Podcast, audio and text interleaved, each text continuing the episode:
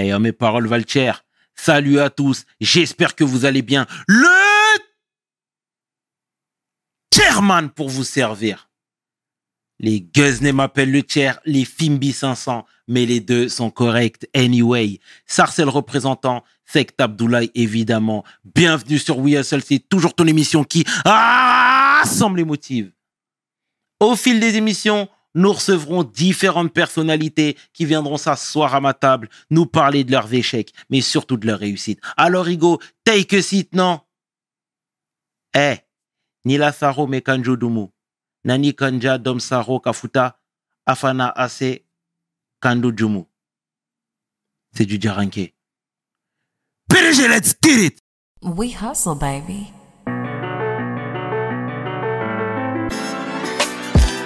Le chairman. Hustle, baby. Le chairman. Hustle, baby. Le chairman. De retour sur We et aujourd'hui je suis vraiment fier de recevoir mon homeboy. Légende du rap français. Rappeur. Ghostwriter. Coach scénique social activiste, un homme qui nous fait du bien, l'homme que l'on nomme Vicelo, Oh, l'homme de zouk, homme de secousse. Comment tu vas? Oh, Ça va va, frérot? calmement, calmement. Tout va bien? Ouais, ça va, ça va. Merci de nous faire cet honneur mon frère.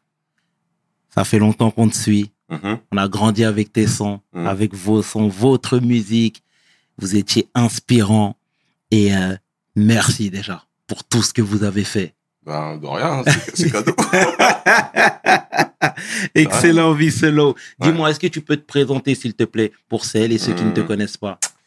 Ben, comme tu l'as dit, l'intro noir à lunettes, vie solo, euh, rappeur, artiste, passionné de hip-hop depuis plus de 30 ans, on va dire maintenant. Euh, je suis passionné dedans. Je suis pas un danseur, mais je suis un passionné de danse. Mhm. Et j'ai fait beaucoup de choses dans la danse. Mais sinon, euh, voilà, je suis né à Bondy. J'ai grandi à Bondy. Et, euh, puis, puis voilà, et puis tellement de choses. Après, je pense qu'on a tout le moment d'émission pour euh, parler de la suite. Grande famille, sept enfants, je suis le dernier, le septième. Ma mère est guadeloupéenne, mon père est du Bénin. Et, puis voilà, plein, plein. Plein de choses. T'as bien résumé la chose. On va parler de plein de choses. Ouais, ouais, ouais je crois. hein. Dis-moi, mon frérot, tu viens de Bondy. Hum. À quoi ressemblait ta jeunesse? La jeunesse, elle était.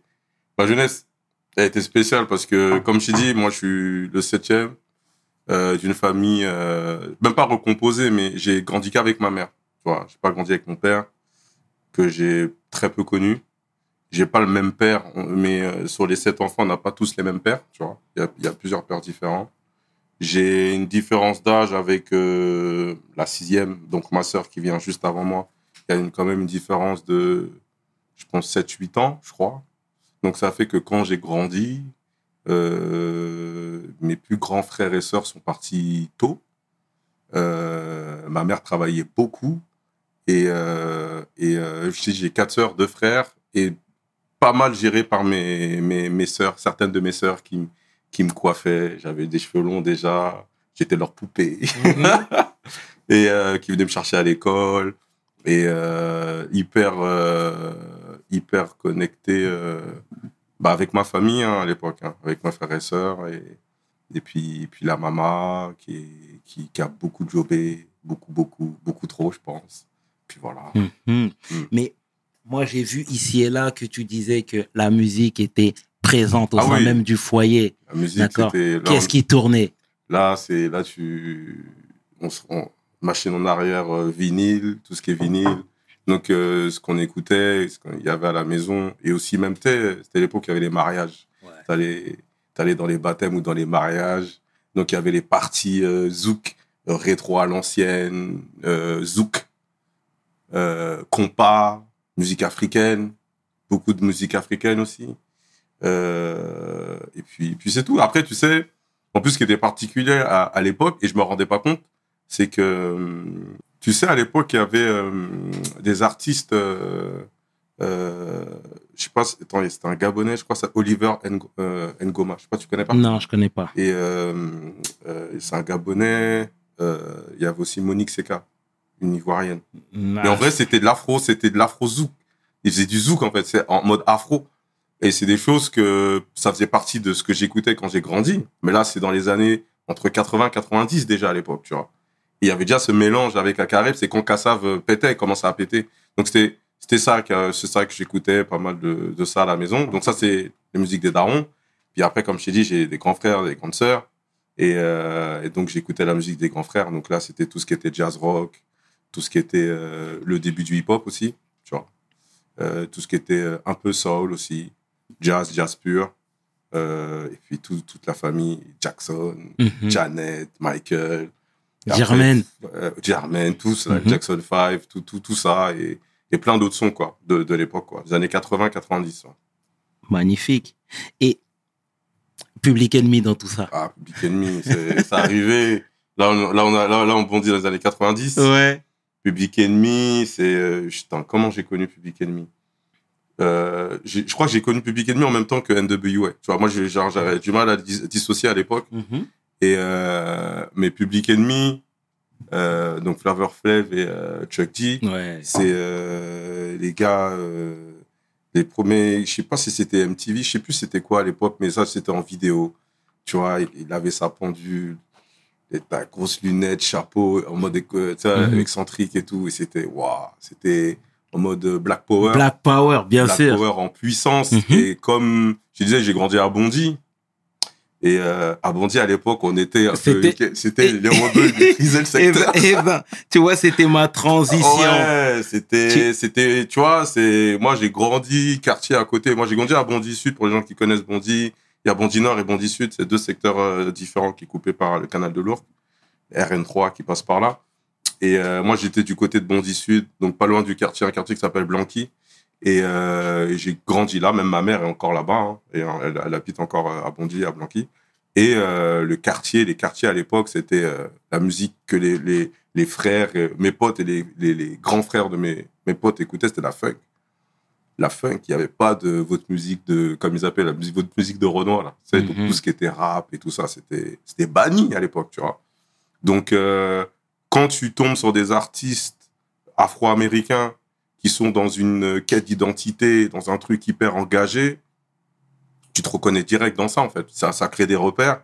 Et c'était l'époque Malcolm X, tous, tous ces trucs, tu vois. Et puis dans la foulée, bah, tu as des groupes de rap français qui se sont inspirés, tu vois.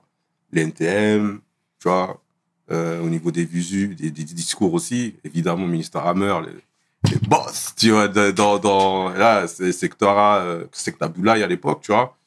Euh, le, le boss Kenzie, c'était, j'y buvais, c'était, c'était un mentor pour moi, tu vois. Jusqu'à aujourd'hui d'ailleurs, tu vois. C'est des gens qui avaient un discours, tu vois, et j'étais très, j'étais très dans la réflexion et dans, dans tout ce qui était euh, revendication, tu vois, à l'époque. Mhm. Et je, je sais pas pourquoi, je sais pas pourquoi j'étais sensible à ces choses-là. Je le sais un peu plus maintenant, tu vois. Mais euh, c'est lié aussi à une quête d'identité, je pense, personnelle par rapport à mon propre vécu. Comme je t'ai dit, euh, j'ai grandi euh, dans une culture antillaise avec un, avec un, un père qui est, qui est africain, qui est béninois. Pour te dire que, même pour dire l'anecdote, c'est que c'est en 2016 que, pendant jusqu'en 2016, j'ai cru que mon père, il était togolais. Tu vois. Même mes enfants, j'aurais dit, votre grand-père, il est togolais. Alors que mon père, il est béninois, je l'ai su dans un second temps, tu vois. Parce qu'il a grandi, en fait, à, il a, il a grandi à Lomé, tu vois. Mhm. Et euh, j'avais pas trop bien compris les, les, euh, les- tous les détails de son histoire. Et en ayant grandi à Lomé, on a vécu à Lomé, je pensais qu'il était tout simplement euh, du, du, du Togo, quoi. Alors que non, Cotonou, tu vois. Donc, donc tout ça, donc euh, je pense qu'il y avait euh, cette réflexion où j'ai grandi avec des gens qui faisaient euh, certaines remarques, tu vois, la communauté antillaise envers les Africains, tu vois, tu vois la la, la, hum, dissociation que certains faisaient entre les Africains et les Antillais, tu vois, tout- toutes ces choses-là. J'ai grandi dans, grandi dans ça. Et moi, dans mon, dans mon ADN, je savais je comprenais pas en fait le- ce bif qu'il y avait. Comme je comprenais pas aussi le bif qu'il y avait entre les, les Renois, musulmans, non musulmans, les Renois de, tu vois, de telle confession, euh, les Renois et les Rebeux, tu vois, c'était tout. Quand j'étais petit, je pensais comme ça. Je, je- j'observais. Mes premières copines, c'était euh, c'était des, des, maghrébines, tu vois. Donc j'ai eu affaire aussi à des remarques des grands frères. J'ai vécu tout ça, tu vois. Et c'est des choses qui m'ont qui m'ont marqué, tu vois, étant jeune. Très très, qui m'ont beaucoup marqué, tu vois. Mhm. Ça t'a laissé des séquelles jusqu'aujourd'hui?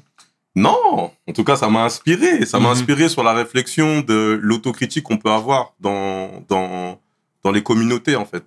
Se dire que nous, on a beau grandir dans les quartiers, on a beau se ressembler dans les conditions dans lesquelles on vit, il y a la, la quête identitaire, des fois, peut te, te, te rendre en conflit avec tes propres frères, tu vois. C'est pour ça que je parle de, de réflexions que j'ai entendues dans ma propre famille.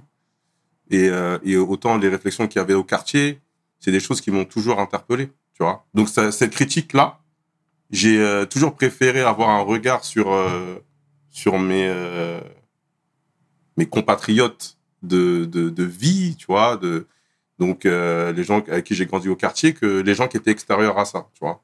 Donc je pointais pas du doigt juste le, on dit dit le Baptou. Non non, en fait nous-mêmes à l'intérieur de la communauté, comment on se traite, comment on se considère, pourquoi on s'auto on s'auto détruit comme ça? Il y avait toutes ces réflexions là et ça très très jeune. C'est pour ça que quand j'ai commencé à rapper, c'est des sujets que que, que j'abordais très vite, tu vois. Très vite, même euh, les guerres de quartier qu'il y avait à l'époque. euh, D'ailleurs, c'est comme ça que j'ai connu un des, gars- un des membres du Sayan et tout. Ouais, ouais, c'est. c'est- Voilà, Mhm. tout est lié. Bien sûr. Ouais, mais les faits de société t'ont inspiré, tu vois? Et ça, c'est une très bonne chose. On va y venir juste après. hein. Mais c'est magnifique. On met directement les deux pieds dans le plat. Je vais rebondir sur l'aspect familial. Ouais. Tu disais que le papa n'était pas présent au Mm. foyer. Mhm. La maman a élevé sept, euh, sept enfants. Mm. Tu vois, tu étais le cadet. Mm. J'ai cru comprendre également qu'elle était sévère. Très sévère. Ouais, Ouais. ça se traduisait par quoi? Ben, par. euh, sans trop rentrer dans les détails. Ça, Ah, ben ça- si. ça- c'est- c'est- ah, il est, beau, il est beau. non, parce que c'est, c'est parce que quand j'y, je vais donner des détails, mais pas tous, qu'après ça concerne mes frères, mes sœurs, ma mère, tu vois. Beaucoup beaucoup d'amour, beaucoup de respect. Et euh, mais c'était une incompréhension que j'ai eu euh, moi-même après en étant père, parce que j'ai peut-être reproduit euh, les erreurs que ma mère euh, a fait dans son éducation. Euh, quand on dit euh, éducation à l'antillaise, en mode sévère, euh, dès qu'un truc qui va pas, tu, mo- tu montes en l'air ton enfant et tout. Bon, voilà, j'ai vécu ça. C'est des choses aujourd'hui où en 2023, on, a un regard différent sur, cette fa- sur la façon d'élever ses enfants. Moi, c'était mon seul repère, c'était ma mère. Elle m'a élevé comme ça. Euh, et elle-même, elle a été élevée comme ça aussi. Tu vois ce que je veux dire? Et quand tu vas plus loin, plus loin, plus loin que ça, la façon dont certaines, euh, certains parents ont eu à élever leurs enfants dans la communauté antillaise et pas que, tu vois, c'est aussi les séquelles de l'esclavage. Ça va loin, en fait. Tu vois ce que je veux dire? C'est c'est tout un remontes jusque-là? Ah oui, oui, oui, Mhm. oui, oui. Moi, après, j'étais, j'étais, j'ai creusé loin. J'ai creusé loin, c'était obligé, tu vois. Donc, au final, par rapport à, par rapport à toutes ces, euh, ces choses, par rapport au, au- à- on va dire, par rapport à l'éducation de, de la maman, pour rentrer dans les détails, ben, elle avait euh, sa façon d'exprimer sa colère euh, euh, qui était pas toujours, euh, qui était loin d'être douce. tu vois, et loin d'être. euh, elle était très répressive, tu vois. Tu vois, très répressive. Donc c'était des coups, tu vois, des coups. Mais je pense que le plus dur, c'était pas ça. C'est pas les, c'était pas les, les coups physiques, c'était, je pense, plus ce qui était moral. Tu vois, dans le sens où je c'est, c'est- j'ai pas grandi avec mon père. Mon père, il était pas là. Et euh, il est parti, j'avais trois ans, donc j'avais plus de souvenirs de lui. C'est mes frères et sœurs qui l'ont un peu plus connu. Donc c'est à travers mes frères et sœurs que j'ai pu avoir des infos sur, sur comment était mon père.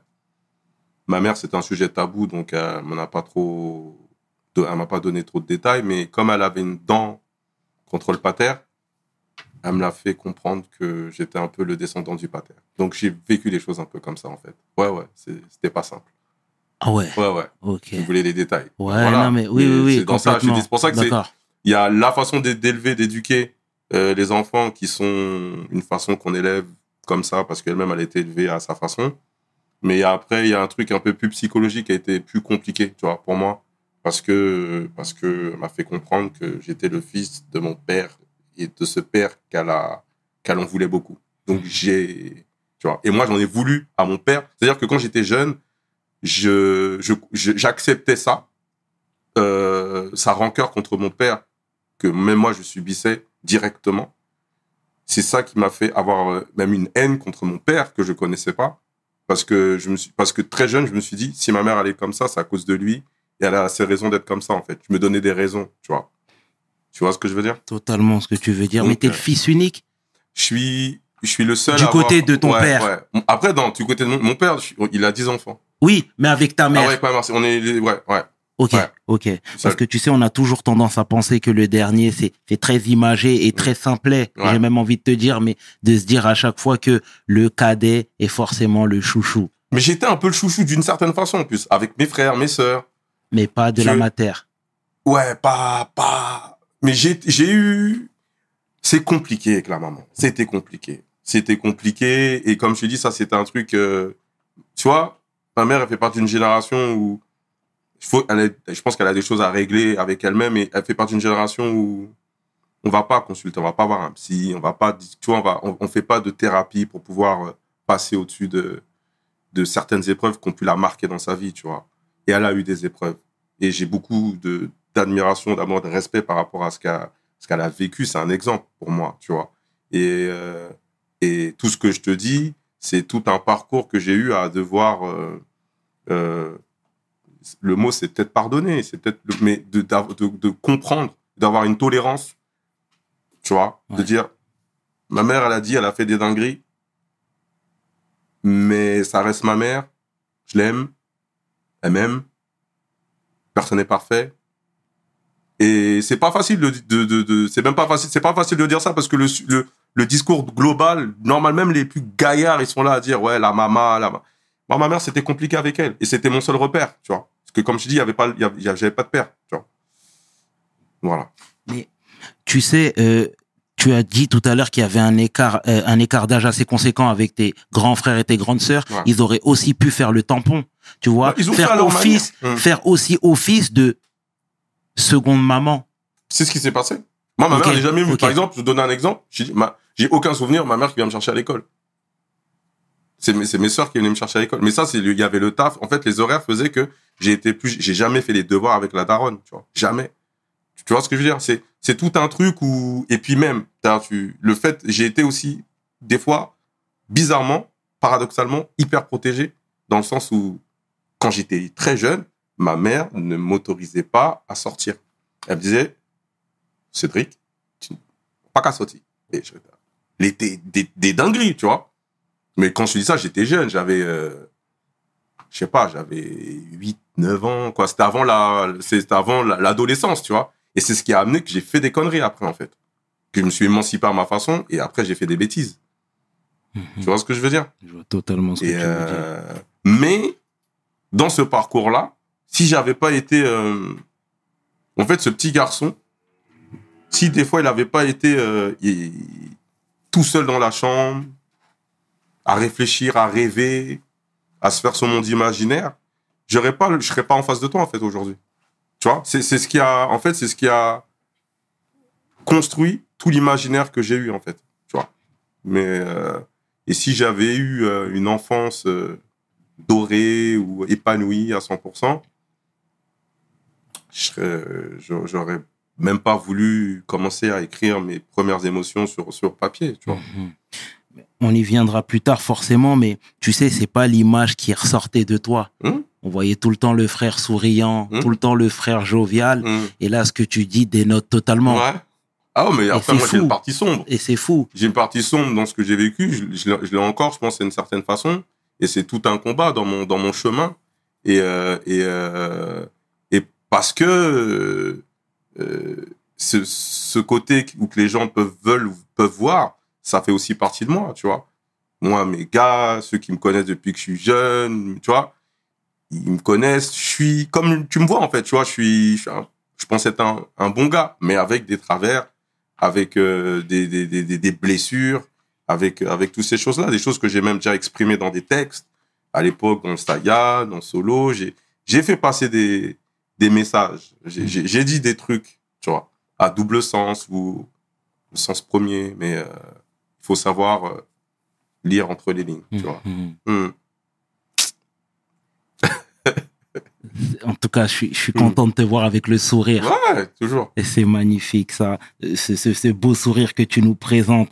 Mais tu vois, la maman, tu t'es forgé quand même une, une, carapace, tu t'es construit une carapace, ou même tu t'es réfugié Mm. derrière une carapace, tu vois Mm. ce que je veux dire, à travers ce manque d'amour qui, de prime abord, n'était pas visible.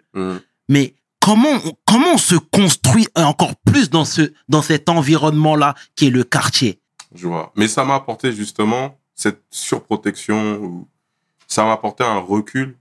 Ça a été, au-delà de la carapace, comme je dis, ça a été une protection parce que justement, j'avais un recul par rapport au poteau. Tu vois, moi, j'avais, tu sais, à l'époque, quoi, en tout cas, à Bondy, t'avais, quand, quand tu venais de telle école primaire, t'étais directement dirigé sur tel collège Oui, et, Tu vois, c'était comme ça. Moi, j'étais à l'époque, c'était le collège Père Brosselette. C'était, un- on va dire, le collège plus gentil. Moi, j'avais mon, mon poteau avec qui j'ai commencé le rap à l'époque, Landry, Landers, big up à frérot, Habite Bah, au deuxième étage. qui habite au deuxième étage. Ouf. Donc, Landers, eh ben, lui, il était dans l'école un peu des, des, des, des, des, des pas gentils, tu vois. Ouais. Et j'ai toujours eu ce truc ambivalent où euh, mon gars, Lan- Lan- Landers Landry, qui habite au deuxième, c'est à travers lui, alors qu'on est le même âge, c'est lui qui était mon. Comment dire C'était c'était pas, mon- c'était pas mon grand, mais c'était quelqu'un qui. C'était le bagarreur. C'était un peu le, le gars qui était connecté avec le quartier on- à Blanqui, à qui on était à côté. On a fait- et on a fait les 400 coups ensemble, tu vois. Mais à côté, à côté de ça, j'avais mes potos qui jouaient au basket, un petit peu de babtou, tac, tu vois, j'ai- j'étais, j'ai toujours eu ces deux, ces deux choses. Et je pense que entre la street, le quartier et les gens qui n'étaient pas vraiment issus du quartier, Mhm. eh ben, si ma mère m'avait délaissé comme ça et que et que j'avais pas été aussi euh, dans le cadre familial avec mes frères et sœurs, pense que j'aurais fait dix fois plus de conneries, tu vois. Donc pour moi, c'est un, truc qui m'a protégé quand même. Et je te lance sur ça parce qu'encore une fois, tu sais, déjà, de, de- dans un premier temps, c'est une histoire que je découvre. Mhm. Et, et, et deuxièmement, c'est que on vient de cet environnement et cet environnement nécessite des codes. Hmm. Tu comprends? Ouais, ouais. Et aujourd'hui, clairement, sans ces facteurs-là, tu peux être totalement bousillé. Hmm. Tu vois Mhm. Mais la chance que tu avais, c'est aussi d'avoir eu, je pense, des grands frères, des grandes sœurs qui t'ont un petit peu euh, euh, euh, materné. Je Mhm. sais pas si c'est le terme Si, le plus ça, propice. j'ai- Si, si, j'ai ma grande sœur qui a. J'ai j'ai 18 ans d'écart avec ma plus grande sœur. Qui Carole? Non, Dina. Ok. Tu connais les noms de mes sœurs Dina. Dina. Ok. Et euh, c'est ma, ma plus grande sœur. On a 18 ans de différence. Elle est partie très tôt de la maison, mais ça a été euh, celle qui m'a. Jusqu'à aujourd'hui, je suis. Ah, je suis, le, alors, je suis le petit frère, tu vois. Et j'ai ce Mm. rapport-là jusqu'à aujourd'hui avec, euh, avec mes sœurs, euh, avec mes quatre sœurs. Et je suis, je suis leur chouchou, tu vois. Je suis leur chouchou. Et euh, voilà, on est proches. Mhm. Et euh, ouais, c'est. En, en, en fait, ce que là, je te parle vraiment du côté de ma famille Bondy, tu vois. Après, j'ai mes cousins très proches à Val-de-Fontenay, où mes frères et sœurs ont grandi avec mes cousins et mes cousines. Tu vois. Parce qu'en fait, il y a tout un parcours, tout un cheminement. Ma mère, elle est, elle est, elle, elle est venue en France par le. Tu connais le Bumidum Bumidum. Bumidum, c'était le, ce qu'on appelle le bureau ultramarin d'immigration, département outre-mer, un truc comme ça. Et en fait, compte, si tu vois tous les gens des dom-tom euh, qui ont, qui ont, il devait en avoir à Sarcelles, là, ouais, qui étaient dans les- la poste, les Ah, hôpitaux, mais tout la ça. foison Bah, tout ça, c'est, Ouais. c'est, c'est tout- toute cette immigration qui est arrivée des départements d'outre-mer, de la Réunion, Guyane, Martinique, Guadeloupe, autres, et ben, c'est, par rapport à, ce truc qu'on appelait le Bumidum. Et le Bumidum, c'est euh, un, toute une génération qui ont, beaucoup ont fait un aller sans retour. Ils sont venus, parce qu'il y avait une man- un manque de main-d'œuvre en France. Donc, ils ont dit, OK, on vous appelle, le Renoir des, des îles, venez à la maison, on a besoin de vous. Et c'est comme ça qu'il y a toute une première génération de d'Antillais, des gens de, bah, des dom-tom, hein, tu vois, parce que c'est pas que les Antillais, qui sont venus en France. Et ma mère en fait partie aussi, tu vois.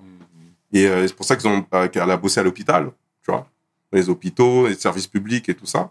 et, euh, et les congés bonifiés, tout, tout ça, t'as as connu des Bien gens sûr. qui, bah voilà, bah tout ça, ça vient du, du bimidum en fait. D'accord.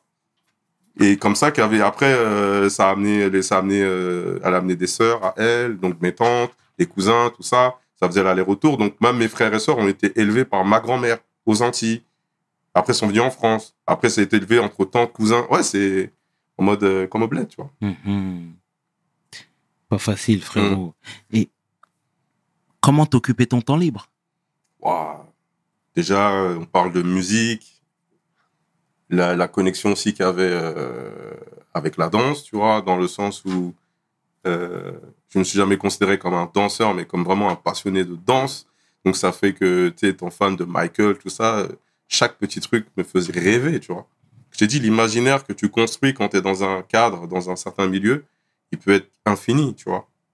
Il peut être infini. Et puis, ce, ce petit garçon qui a, qui a, qui a, grandi là où il a grandi, et ben, chaque, chaque détail, que ça soit d'un dessin animé, que ça soit d'un son, que ça soit d'un artiste, que ça soit de, de toutes ces choses-là, ben, je, je, voyageais. J'ai- voyagé de ma chambre, tu vois.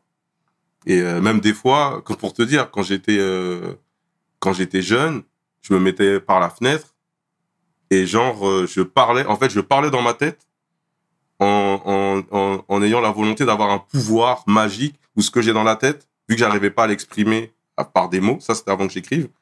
Que les gens qui étaient dans la ville à Bondy entendent ce que j'avais dans ma tête.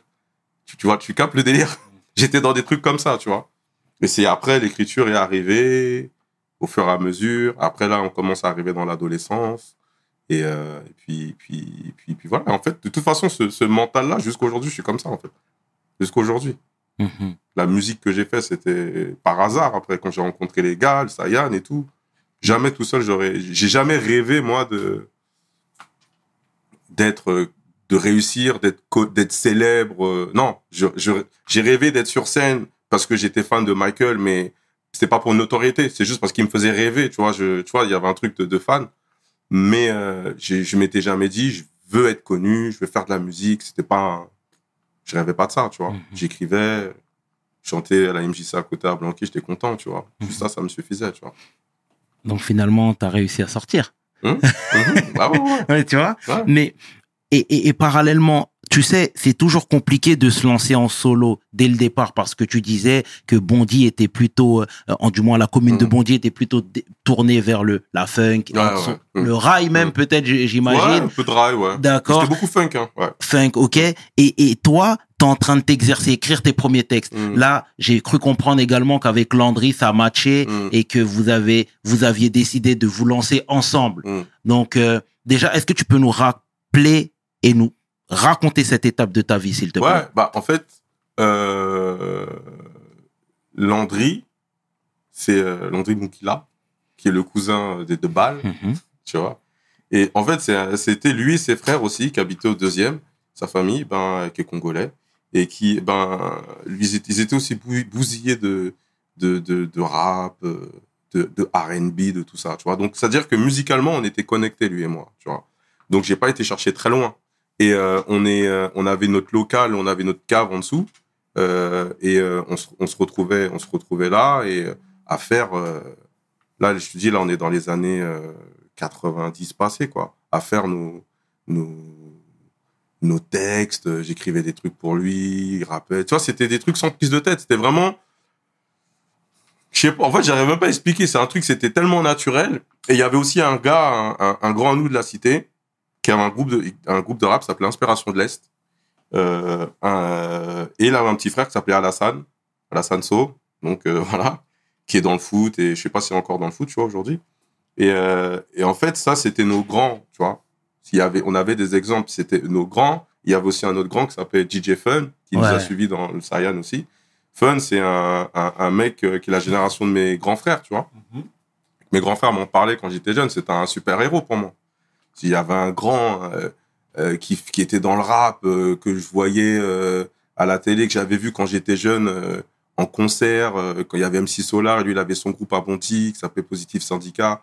Et pour moi, je dis, waouh! Juste ça, ça me faisait rêver, en fait, tu vois. Juste ça, ça me faisait rêver. Et puis après, tu vois, comme tu dis, tu grandis, tu fais tes, tu, tu, tu, tu travailles tes skills et tout. Et, et puis après, tu fais ton premier groupe. Mon premier groupe s'appelait Complice du Vice, d'où Vicelo, tu vois. J'ai pas été chercher très loin. Je vais pas dire les noms euh, que j'ai trouvés avant. C'était des dossiers. Bref, des, des dossiers. Dis putain, et, tu vois. Et alors voilà, euh, les gens euh, ils savent pas pourquoi Vicelo, Vicelo, parce que j'avais un groupe qui s'appelait Complice du Vice et Mhm. avec le frérot, euh, voilà. Donc j'ai pas commencé moi vraiment en solo, j'ai commencé avec avec lui. Et, euh, et puis après, je suis après lui il a bougé de Bondy, il était sur Paris. Et euh, encore une fois, c'était pas genre un truc à plein temps. Il a un poteau qui rappe, on rappe ensemble, on a un groupe, mais après la vie, je vais à l'école. Quand je vais à l'école, quand je sèche pas, bon bref. Et au final, euh, plus tard, euh, donc là, je sais pas, je vais avoir euh, 17 ans là. J'étais pas encore majeur à l'époque. J'étais encore, bah, toujours en contact avec ce fameux DJ Fun, qui m'a appelé pour une compile, qui s'appelait Tuer n'est pas joué à l'époque. Et euh, dans cette compile, euh, il y avait un samedi un rendez-vous euh, au studio à Villemomble.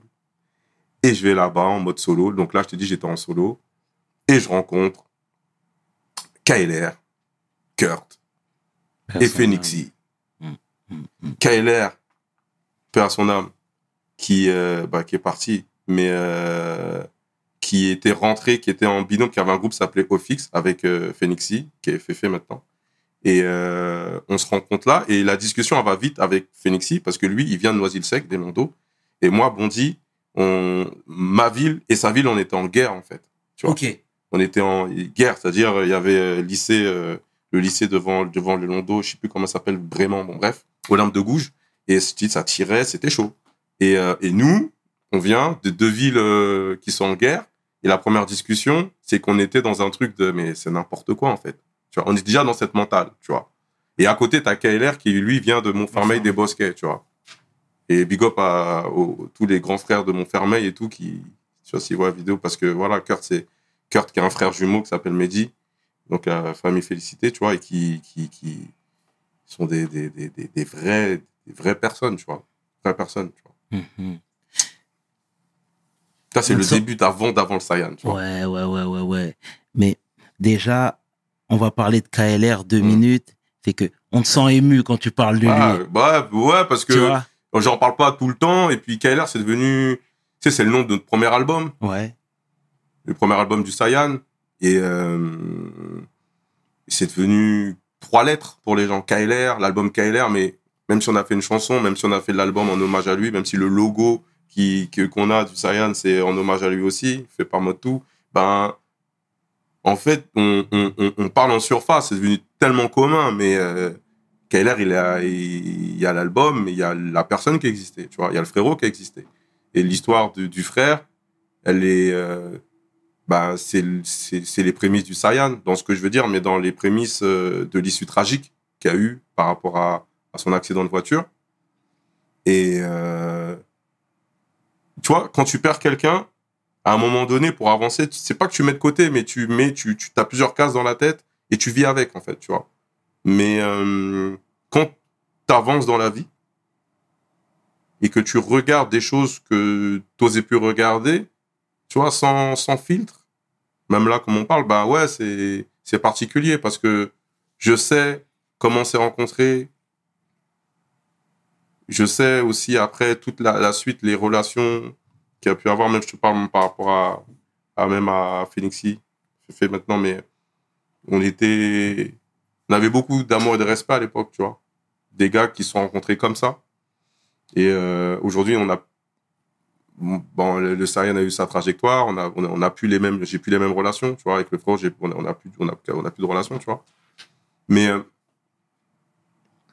la base, la base, elle est partie de, de, de, de, de, de ces rencontres humaines, de une, deux, trois personnes qui rencontrent deux, trois autres personnes, qui rencontrent d'autres personnes, d'autres personnes, et c'est Bondy, Noisy-le-Sec, Sarcelles, Montrouge, Bagneux, tu vois ce que je veux dire? Totalement, frère. Montfermeil. Donc, euh, c'est beau, ça. Tu vois ce que je veux dire? Tu vois, c'est beau de voir des gens de, qui viennent de la banlieue parisienne, qui se rencontrent. On s'est rencontrés plus tard dans un studio, je parle de tout le reste du Sahel, on s'est rencontrés, on, on vient pas des mêmes endroits. Et pourtant, on a vécu, on, a, on avait des connexions. C'est pas comme si on avait grandi ensemble, tu vois. j'ai pas grandi avec euh, j'ai pas grandi avec Phoenix, mais il y avait une connexion, quelque chose où on avait un respect. Et ça, c'était grâce au rap, au hip-hop. On, on était passionné par ça et on avait un respect, tu vois. Et, euh, et après, on est devenus amis, on est devenus potes. Et, euh, et puis, puis après, il y a eu la trajectoire qu'il y a eu. Et puis, oui, pour les gens qui savent pas, tu vois, après le 12 avril 98, donc c'était euh, quelques mois, c'était au, dé- au début du, du quoi, tu vois, parce que le Saiyan, ça s'est fait en rentrée 97, automne 97, tu vois. Et printemps 98, donc le 12, on avait un concert, tu vois, on avait un concert à Damartin, et euh, qu'on avait fait avec quasi tous les membres du groupe, sauf Sly n'était pas là, je crois, à l'époque. Et on a fait ce concert à Damartin. Donc là, on n'était pas signé en maison de disque, il n'y avait rien, tu vois. Et euh, on rentre chez nous. Et euh, de mémoire, je sais que KLR et son cousin Hervé, euh, ils ont déposé une copine à eux. Ils sont partis après en vadrouille. Ils allaient, je sais plus si c'était à Deauville. En tout cas, ils sont partis euh, en vadrouille, en voiture. Il était dans la, nuit. Après ce concert et accident de voiture et, et appel le lendemain. les frérots, ils sont accident de voiture. Et là, ça a été le, ça a été le, bah, c'était le choc, tu vois. Là, ça a été le choc.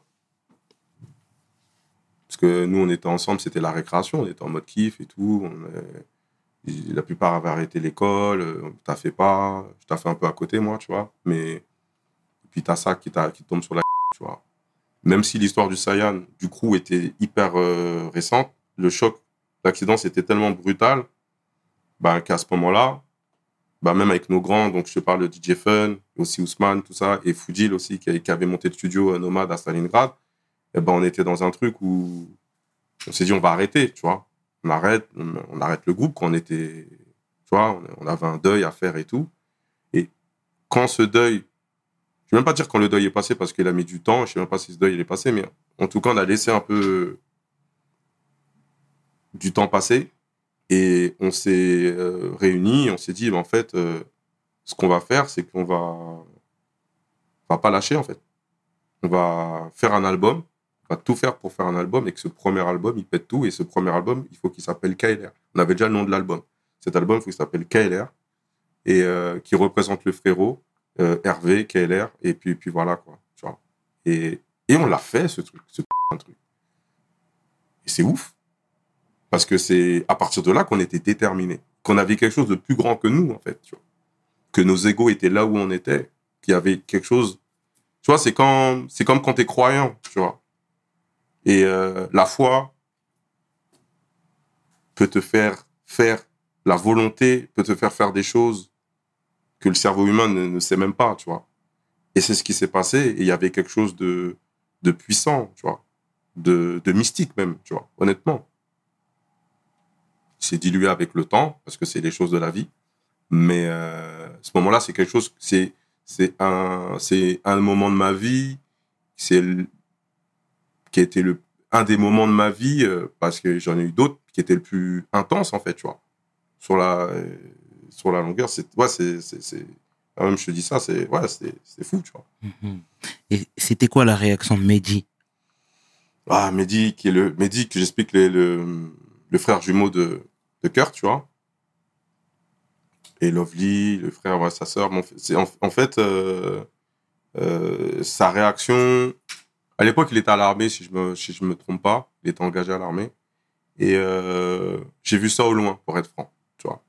On a vécu après ça dans un second temps, après le deuil, quand quelques, même quand je te dis quelques années, parce que là, ça, ça arrive en 98, notre premier album, il est sorti fin 99, tu vois. Mais déjà en 2000-2001, tu vois, le frérot, on l'a emmené avec nous en tournée, il s'occupait du merchandising. Bien. On a, on avait, euh, tu vois, même euh, quand on a signé en édition, euh, ben on a, tu sais, il y avait la part de Kurt en fait. Jusqu'à aujourd'hui, en fait, tous les, sur tous les albums Saiyan, on a toujours euh, sur la part éditor- éditoriale, c'est-à-dire sur les, les, les parties compo et, euh, et euh, auteur, tu vois, on a, on a toujours, toujours divisé par le nombre de, de en- à 7 À en fait. 7. À sept. Ok, magnifique. Donc il y avait la, la part qui et c'est lui qui signait, euh, qui signait euh, ben, sa part, tu vois, euh, qui revenait à sa mère en fait, tu vois. Et euh, on a eu ce fonctionnement euh, jusqu'à jusqu'au dernier album. Et euh, je dis tout en vrac comme ça, tu vois. Mais le frérot Mehdi, je l'ai eu, euh, je l'ai vu et eu au moment du confinement aussi, tu vois. Pareil, 20 ans plus tard, on a eu des discussions par rapport même au Saiyan, par rapport à plein de trucs, parce que 20 ans, en, pendant, le confinement, c'est au moment où il y a eu Angela, Attic, il y a eu tout ça, en fait, qui s'est passé 20 ans plus tard. Et on a eu des, discussions de, à l'ancienne et tout. Et puis lui-même, il me confiait, il me disait, frérot, moi-même, les gars au quartier, au Bosquet, ils sont là, ils me disent, ça dit quoi, le Saiyan, des trucs. Et, euh, euh, et il y a eu des discussions de dire, vas-y, il faut qu'on, qu'on parle de l'histoire du Saiyan, que moi je voulais faire un, un docu que je voudrais que je veux faire, mais qui est compliqué quand on n'est pas tous sur la même longueur d'onde, tu vois. Et moi je suis un peu dans ce legacy, dans le truc de, de, de transmettre. euh, c'est bon, on a fait des choses, on s'entend plus, c'est bon les frérots, mais venez, ce qu'on a construit, ce qu'on a créé, euh, on pourra pas faire plus chaud les frères. On a fait quelque chose qui a marqué l'histoire, qui a marqué notre vie, notre histoire. Venez, on raconte notre histoire. Tu vois comment le Saiyan s'est créé, comment le Saiyan s'est arrêté. Venez, on l'explique. Moi, la version de Vislo, c'est la version de Vislo, mais en fait, venez, on, on met des images, on, on met des choses. Et tu vois, avec le frérot, avec Mehdi, on en discutait, tu vois. Donc, j'ai soumis aussi l'idée à ce moment-là, tu vois, euh, qui a pas été reçue. mais voilà, c'est les choses de la vie. Mm. Mais moi, je fais, même là, le, le fait de participer à, à, à, à, à, à ton émission, ça, ça me donne aussi l'occasion de, de mettre une pierre sur, euh, voilà, sur le Saiyan, pas sur juste Visselo, tu vois, je fais plein de, je fais plein de choses aujourd'hui, mais cette partie du Saiyan, elle, a apport- elle m'a apporté ce que- tout ce que ça m'a apporté, je serais jamais, je serais pas en face de toi aussi, sans le Saiyan. Et beaucoup de gens ne connaissent pas notre histoire. Et aujourd'hui, on peut pas se plaindre que toute une génération euh, a un manquement de connaissances. Euh, tu sais, on dit, ouais, le Saiyan, ils étaient chauds sur scène, ça. Ouais, ok, mais il n'y a pas de vidéo, il n'y a pas de truc. Ouais, on reste une légende comme ça, tu vois. Mhm. Blabla. Mais au fait, on a fait des choses. On a fait des choses. Énormément de choses. On n'a pas Mais- fait qu'Angela, quoi. Tu vois, mais- c'est ça que je veux dire. Mais déjà, c'est beau que tu rendes hommage à la famille de KLR qui Mm. repose en paix. Mm. Et c'est aussi magnifique que 20 ans après, peut-être même 25 ans après, avec Mehdi, vous soyez toujours proches. Ah ouais. Toujours, on est en bon terme et lui, il veut, lui, il veut qu'on soit en bon terme de toute façon. Mhm. Lui, euh, même si on s'appelle une fois tous les, euh, les, 7, les sept ans ou je sais pas quoi, Ouais. On a autant de plaisir à se parler, tu vois. On a autant de plaisir à se parler, il sait, puis il laisse chacun faire sa vie, puis lui, il est aussi, il aime bien être dans son coin, il disparaît, il réapparaît, tu vois. Je suis pareil aussi, donc euh, Mhm. c'est comme ça, tu vois. Hmm. On va avancer, en tout cas qui repose en paix KLR. Et il y a quelqu'un qui est super important dans ton parcours, c'est Mhm. DJ Fun. Ouais, fun. On entend tout le temps DJ Fun. Ouais, Cor, il nous parle de fun. ouais, Belek, il nous parle de fun. Ouais. Shout out Belek. tu vois ce que je veux dire? Ouais. C'est qui ce frère pour toi? Bah, c'est le. Est-ce que c'est le mentor? C'est le mentor. Ok. Fun, c'est le boss. Ok. Fun, c'est, vois, le Saiyan, nous, comme je dis, on était sept au départ. On était, tu sais, Saiyan, super guerrier, Saiyan Soupa. On était les sept boules de cristal. Mhm. Moi, j'étais le septième boule de cristal. septième, comme, tu vois, j'imagine, on est les sept. Euh, ma famille, on était le sept. J'étais le septième. J'étais le plus jeune aussi du groupe aussi, tu vois. Et, euh, et Fun, c'était le dragon. Fun, c'est un, Fun, c'est aussi un gars qui a aidé beaucoup de gens, moi, dans ma ville, et pas que dans ma ville, euh, qui a aidé beaucoup de rappeurs. Ouais. Tu sais, à l'époque, euh, l'époque des DAT, euh, pour ceux qui, qui connaissent, qui s'en rappellent, eh ben, c'est, il n'y a pas de CD, pas de cassette. Et t'allais enregistrer, de faire ton instru. Tu restais trois heures chez Fun, il te faisait deux instrus. Parce que, tu sais, si je me permets de... Ouais. de- tu sais, ce, te- ce terme de mentor peut Ouais. aussi paraître très, très fort. ouais, ouais. Et il y en a qui n'aiment pas euh, l'attribuer facilement. Tu vois ce que je veux dire? Mm. Alors que toi, pas du tout. C'est totalement décomplexé non. en disant que oui, c'est le mentor. Ah oui. En plus, Fun, on a une différence. Non, mais Fun, c'est le mentor. C'est. Tu sais, il y a, les gens ils aiment me dire, c'est le OG, c'est le tonton, c'est l'ancien. Ouais, Mais ça, ça veut tout et rien dire, en fait. Mentor, c'est qu'il y a un truc où il y a un respect dans la transmission, dans l'histoire. Fun jusqu'à aujourd'hui. euh, euh, on s'est vu il y a quelques mois, alors qu'on s'était un peu perdu de vue dans le sens où on, on, on s'appelait pas trop et tout. Mais on, je suis passé le voir en studio, on a discuté avec d'autres frérots et on a reparlé encore de plein de choses. Et euh, il a sa mémoire toute fraîche. On parlait d'anecdotes, de trucs. Et il se- on se sait. Il est toujours dans le son? Il est toujours dans le son. Toujours dans le son. euh, puis voilà. Puis lui, c'est un grand, je te dis, lui, c'est un grand de Bondy Nord. Lui, il venait de Bondy Nord. Et là, tu me parlais de, de Bellec et de Cor. Ouais. Et le hasard fait que, tu vois, Bellec et Cor, ils ont un oncle Mhm. qui s'appelle Omar, tu vois. Et je l'ai su après quand j'ai, quand j'ai reparlé avec Bellec, là, quand je bossais avec FAV, tu Mhm. vois. Et en fait, ils ont un, ce, ce, cet oncle-là qui s'appelle Omar, si je me trompe pas. Ils avaient aussi un, et, et ben, c'était le, le, un très bon ami, un très proche de mon grand frère à moi, qui s'appelle Richard. Tu vois. Donc, mon frère, mon grand frère Richard était proche, donc ils étaient des collectionneurs de vinyles. Je dis ça parce qu'il y a un lien avec la musique, en fait, tu vois. Et j'entendais parler d'un Omar, d'un mec qui s'appelle aussi euh, Jamel, je crois. C'était le, le petit frère d'Omar, je crois, si je me trompe pas, qui est leur oncle aussi. Et c'était des caries. C'était des les rebeux. Sais, on parlait des rebeux, c'était des rebeux. Ils étaient là en mode, euh, ils achetaient les vinyles, funk et tout, soul et euh, jazz, euh, Mm. hip-hop. Ils étaient à fond. C'était des collectionneurs. Et c'est marrant de voir la boucle, tu vois. Et tout ça, c'est des gens qui connaissent aussi du fun, DJ fun, tu vois. La Fun, pièce c'est le- maîtresse. Fun, fun, c'est. Tu vois, les gens, ils sont là, on parle de, de, de Cut Killer, de... il y a plein de, de, de grands, de grands OG du hip-hop, tu vois. Fun, c'est, c'est quelqu'un qui, est- qui a vu le hip-hop euh, en France, qui, qui, a- qui a, qui a dansé, qui a fait du son. Il a, il a tout fait sauf rapper, je crois, tu vois. Mais euh, c'était le. J'ai grandi avec ça. C'était le hip-hop. C'était le. C'est magnifique tout ça. Et tu sais, là, j'ai l'impression que ton horizon est un- était, était en train de s'éclaircir un petit peu. Mm. Tu vois, il y a les connexions qui se sont faites, pardon, avec euh, euh, KLR et Fefe. Mhm. On l'a pas dit, mais je vais pas t'emboîter le pas. Tu vas nous parler de Leroy, Specta, Mhm. toute la clique de, Mm. de, de, de bagneux là. Mhm, mhm. Ils sont venus, tu disais, chez Fun. Tu les En fait, as rencontrés là-bas? Ouais, en fait, Fun avait un, Fun avait un studio qui a été monté avec lui, avec euh, Foudi Lachour, aussi un grand à moi de Bondy, Foudi Big Up, et Ousmane. So, ils ont monté un studio qui s'appelait Nomad Disc à Stalingrad à l'époque, tu vois. Donc là, on est en 96-97. Et, euh, et dans ce studio-là, il y avait plusieurs groupes. euh, Tu sais, tu, venais, tu payais ta session studio à l'heure. C'était en francs à l'époque et tout. Et, euh, et c'était un magasin de disques au-dessus. Et en bas, il y avait le studio. C'était pas, pas loin de Ticaret, en fait. C'était pas loin, c'était à quelques mètres de Ticaret, Stalingrad. Et ça squattait là-bas. Moi, j'y allais pas encore à l'époque. Et, euh, et en fait, ça coïncide au moment où moi, je sors du lycée, je sors de ma deuxième terminale. Euh, ma mère, à l'époque, bon, on reparle à maman en mode éducation, fou, elle fouait la porte, donc je suis arrivé chez la tante. Elle t'a viré. Ouais, à chaque fois qu'il y avait embrouille, elle disait, euh, on a tous, on est tous passés par là, les frères et sœurs, tu vois. Donc moi, j'étais le dernier. allez, allez, dégage, tu vas chez ta tante. Donc, j'ai été chez ma tante à Val-de-Fontenay, tu vois. Tati Hollande, bisous. Et, euh, et en gros, ben, cet été-là, c'est été 97, où c'était la transition de fou, parce que, à ce moment-là, le hasard fait que j'appelle, euh, j'appelle au j'appelle Fun, DJ Fun au studio sur le, fixe du studio, tu vois. On est en été 97. Ça va, DJ Fun, ça dit quoi et tout. Ah, Vislo, ça dit quoi et tout, nanana. Tu sais, je suis avec qui? Je suis avec les gars, je suis avec KLR et là, et tout. Sérieux, passe-les-moi. Ça va, les gars, vous faites quoi? Ça dit quoi? Et nous, on s'était croisés dans le, la compile d'avant, mais on s'était croisés sur deux, trois scènes aussi, tu vois. Discute et tout. Dit, euh, Vislo, et c'était août-septembre 97. Et je dis, hey, les frérots, moi, je suis en mode solo. Je peux pas rentrer dans votre groupe, je peux pas rentrer dans Ofix. mais t'es sérieux? Mais Vislo, en plus, t'es chaud. Non, mais ils croyaient pas, ils pensaient que je blaguais quand je leur demandais. Non, je dis, non, les gars, vous êtes chaud. Moi, j'aimerais bien rentrer dans le groupe. Ah, sérieux?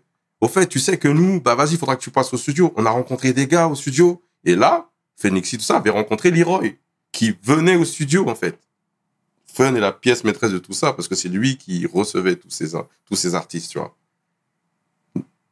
Euh, Fun avait fait écouter du son euh, de Explicit Samurai, qui est le groupe de Spectre Spectre, ouais. en disant putain, c'est chaud. Pareil, il fait écouter des trucs, nanana, ça fait, ça fait écouter un son solo. Et en gros, le groupe, il s'est monté sur quelques, quelques mois comme ça, en fait, tu vois. Mhm.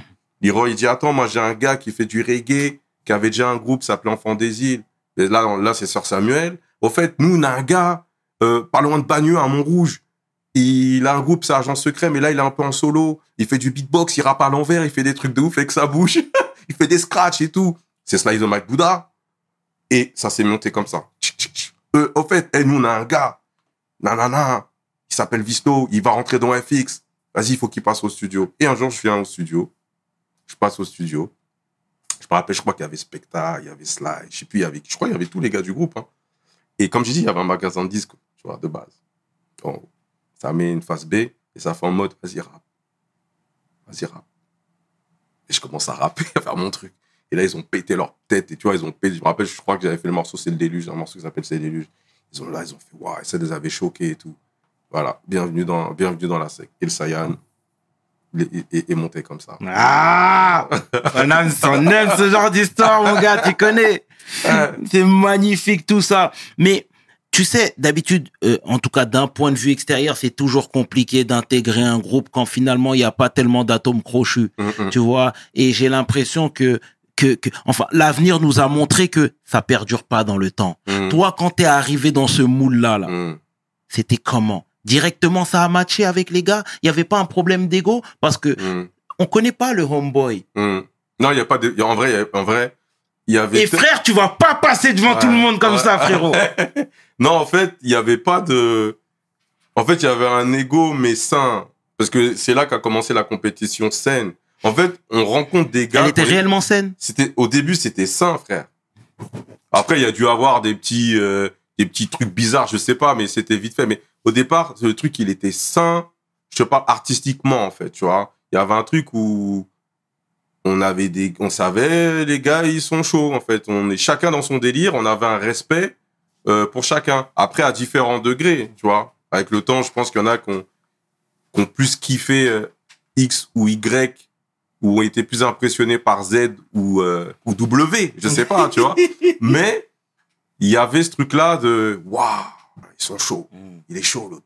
Sauf que à cette période-là, il y avait, nous on n'était rien, nous c'était, comme je t'ai dit, on s'est rencontrés comme ça, mais il y avait euh, un groupe qui s'appelait Mafia Tressé à l'époque, tu vois. Bien sûr. Et Mafia Tressé, c'était un peu, euh, il y avait un gars qui les gérait qui s'appelait Joe, et Leroy il était connecté avec eux déjà à l'époque, tu vois.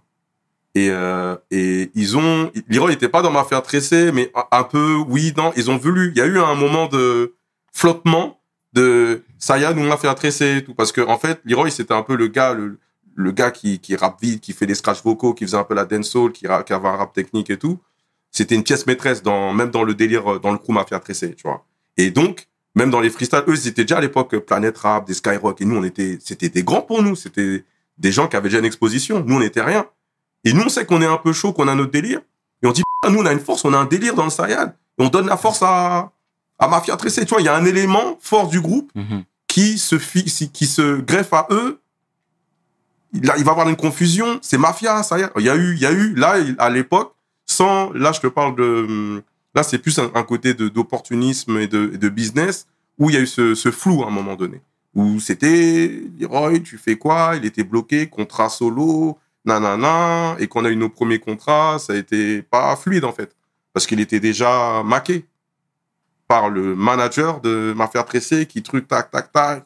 C'est comme ça que, ouais, c'est plein de choses. Tu vois. Donc, pour te dire qu'il y avait cette compétition saine, mais on commence à rentrer dans un business, et dans le business, tout n'est pas sain. Et comment le choix s'est opéré? Coup de pression. Non, je rigole. ah, parce que bref, moi j'ai dû me prendre la thèse avec lui, mais en tout cas, je sais que il a dû faire un choix, il a fait le bon choix. Mhm. Il a dû faire Ah, un choix, il a fait le bon choix. Assurément. Mm. Et shout out à Leroy. Et les retours du milieu, parce que je m'explique, tu sais, on voyait des backpackers, des mecs avec les sacs à dos sur scène, en train de gesticuler Mm. partout, etc. Tu sais, c'était totalement novateur, Ouais. mais ça dénotait totalement avec l'ambiance Mm. qui régnait dans le rap à l'époque. Tu vois ce que je veux dire? Là où les gars étaient très euh, euh, Public Enemy, étaient très NWA, dans, même dans l'attitude, tard, etc. Tu vois ce que je veux euh, dire? Mob Deep et tout. Très mob deep, carrément. Donc, Nous, on vous qui arriviez Nous, comme on des ovnis. Nous, tu vois. Nous, Ouais, on, était très- on était fous, on était les. Mais ça, ça peut être mal vu. Tu sais, je vais dire, moi, quand je parle avec mes anciens, ils me disaient que, tu vois, même à Sarcelles, typiquement, les mecs ne mettaient pas de baggy. Ouais, ouais. Ne faisaient pas de, ne gesticulaient pas avec des bandanas, les Hum. yo-yo, les, tu vois. Non, mais, Non, les Zoulous, no là, disrespect. ouais. Non, mais ouais. Mais, Mais c'était aussi le, c'est un discours. C'était les et c'était ouais. un discours. Ouais. Eh ben, nous, on a. nous, on l'a mal vécu, oui et non, parce que c'est des trucs où on était à part à cause de, à cause de ça, en fait. Nous, on Mm. était dans, dans, dans ce truc, dans ce hip-hop coloré, tu vois. Ce Exact. hip-hop d'énergie, euh, visuel, euh, de performance. Tu vois, on était beaucoup, on est, on soignait le, on se prenait la tête sur le fond, mais on, on se prenait plus la tête sur la forme, tu vois. Donc, on était sur des onomatopées, des trucs, des pas façon crack et des penses, des tables. tu vois, on était dans des délires, tu vois. Maintenant, c'est des trucs qui nous ont porté défaut parce que les gens qui étaient plus dans le texte, des gens qui étaient plus dans des postures, mais ils validaient pas. Ils disaient, mais c'est quoi, c'est, c'est quoi ces gars? C'est quoi ces bouffons? C'est quoi ces clowns? C'est, c'est comme ça. Donc, nous, c'est un truc qu'on était, je pense, touchés dans notre ego, mais on est resté dans notre délire parce qu'on savait que, qu'on avait un délire. Et puis, on était en mission. Comme tout à l'heure, je t'ai parlé, il y a eu euh, cet épisode tragique avec KLR et qui a fait qu'on, ce truc-là, on sent, on, a, on avait un recul, on avait, on avait un recul. On est, bref, je te dis, on est en mission. Mais ça, c'est vraiment fort. Excuse-moi. Excuse-moi de te Mm. couper, c'est vraiment fort parce que vous aviez une jeune vingtaine Hum, et à cette époque et à cet âge-là, pardon, on est vulnérable. Ouais, Tu vois ce que je veux dire? Ouais, ouais. et, et, et se forger une telle carapace en se disant de faire abstraction de tout ce Mm. qui se dit ou du moins tout ce qui pouvait se dire à l'époque et foncer tout droit. Moi, je dis respect à vous, les gars. ouais. C'est, mais c'est l'inconscience. En fait, c'est, c'est l'inconscience, c'est la jeunesse, la naïveté. Et c'est là où ce truc où, comme je te dis, on, on avait des objectifs euh, de, de ouf, qu'on en a atteint pour certains, mais on n'avait pas conscience du. En fait, on, en fait, je pense qu'on n'était même pas objectif sur nous-mêmes, on était dans notre, dans notre bulle, tu vois. Et, euh, et, euh, et puis après, l'autre mission, c'était de péter la tête des gens en concert, en fait, tu vois.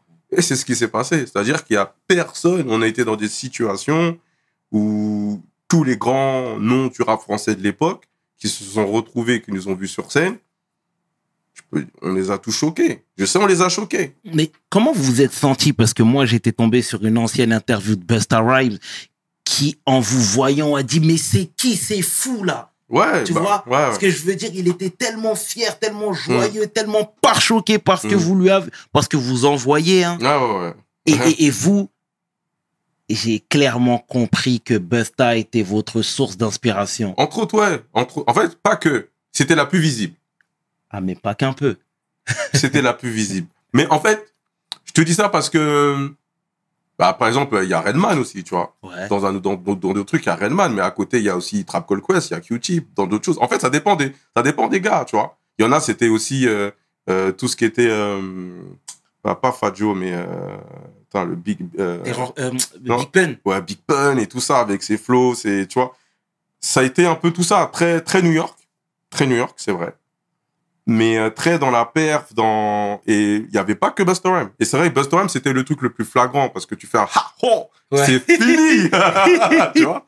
Moi, j'étais dans. Beaucoup dans les, tout ce qui était Elta Skelta, Mhm. tu vois, euh, Rock, Rockness, tu vois, et, euh, et aussi Lord of Mercy qui fait partie du groupe du, du crew de, de Busta Rhymes, tu vois. Les, moi, je m'identifiais avec les gens qui avaient des grosses voix, Lord of, non, non, j'étais dans ça, tu vois. Chacun, on essayait de s'identifier sur des choses, on, on décortiquait les, les gars, les quinries, comment ils posaient? Et puis après, on, on, on- moi, à titre personnel, je me suis buté au rap français aussi, tu vois. Énormément, j'ai beaucoup d'influence au niveau du rap français. Et, euh, Qui? et je- moi, Euh, mes influences, Ouais. Waouh, j'ai plusieurs générations. Bah après, il y a, il y a les pionniers, il y a les anciens, tu vois. Les, euh, en tant qu'ancien, c'est bien dire les anciens. il y a, bah bon, il y a, il y a Mentem, évidemment, beaucoup Solar, le Solar énormément dans l'écriture. Après, il y a eu l'époque, euh, le ball trap avec Arsenic, mon trip, c'est le ball trap avec le ball trap, avec ball et flingue. Il y avait, c'était, euh, je sais plus quel compile et tout ça. Baltrap, c'était la compile de Desch. Ouais, tu vois, ça j'ai pris. Et ben après on reste dans le 9-5 à Minister Hammer, je me suis buté à eux. Euh, tu sais l'époque Minister Hammer, Express D, tout ça. Après t'as eu l'époque euh, après de la Clica. T'as eu tout, tout, tout ça. Moi j'étais un bousillé de, de, de rap français à cette époque. Et puis et puis puis voilà. À, à l'époque quand même, Mm. dire la vérité, il y avait pas. Il y a beaucoup moins de, de rappeurs qu'aujourd'hui, tu vois. Ouais. Donc euh, les pionniers de leur style, euh, soit t'aimais, soit t'aimais pas, tu vois. Mhm. Mais en tout cas j'aimais le rap français.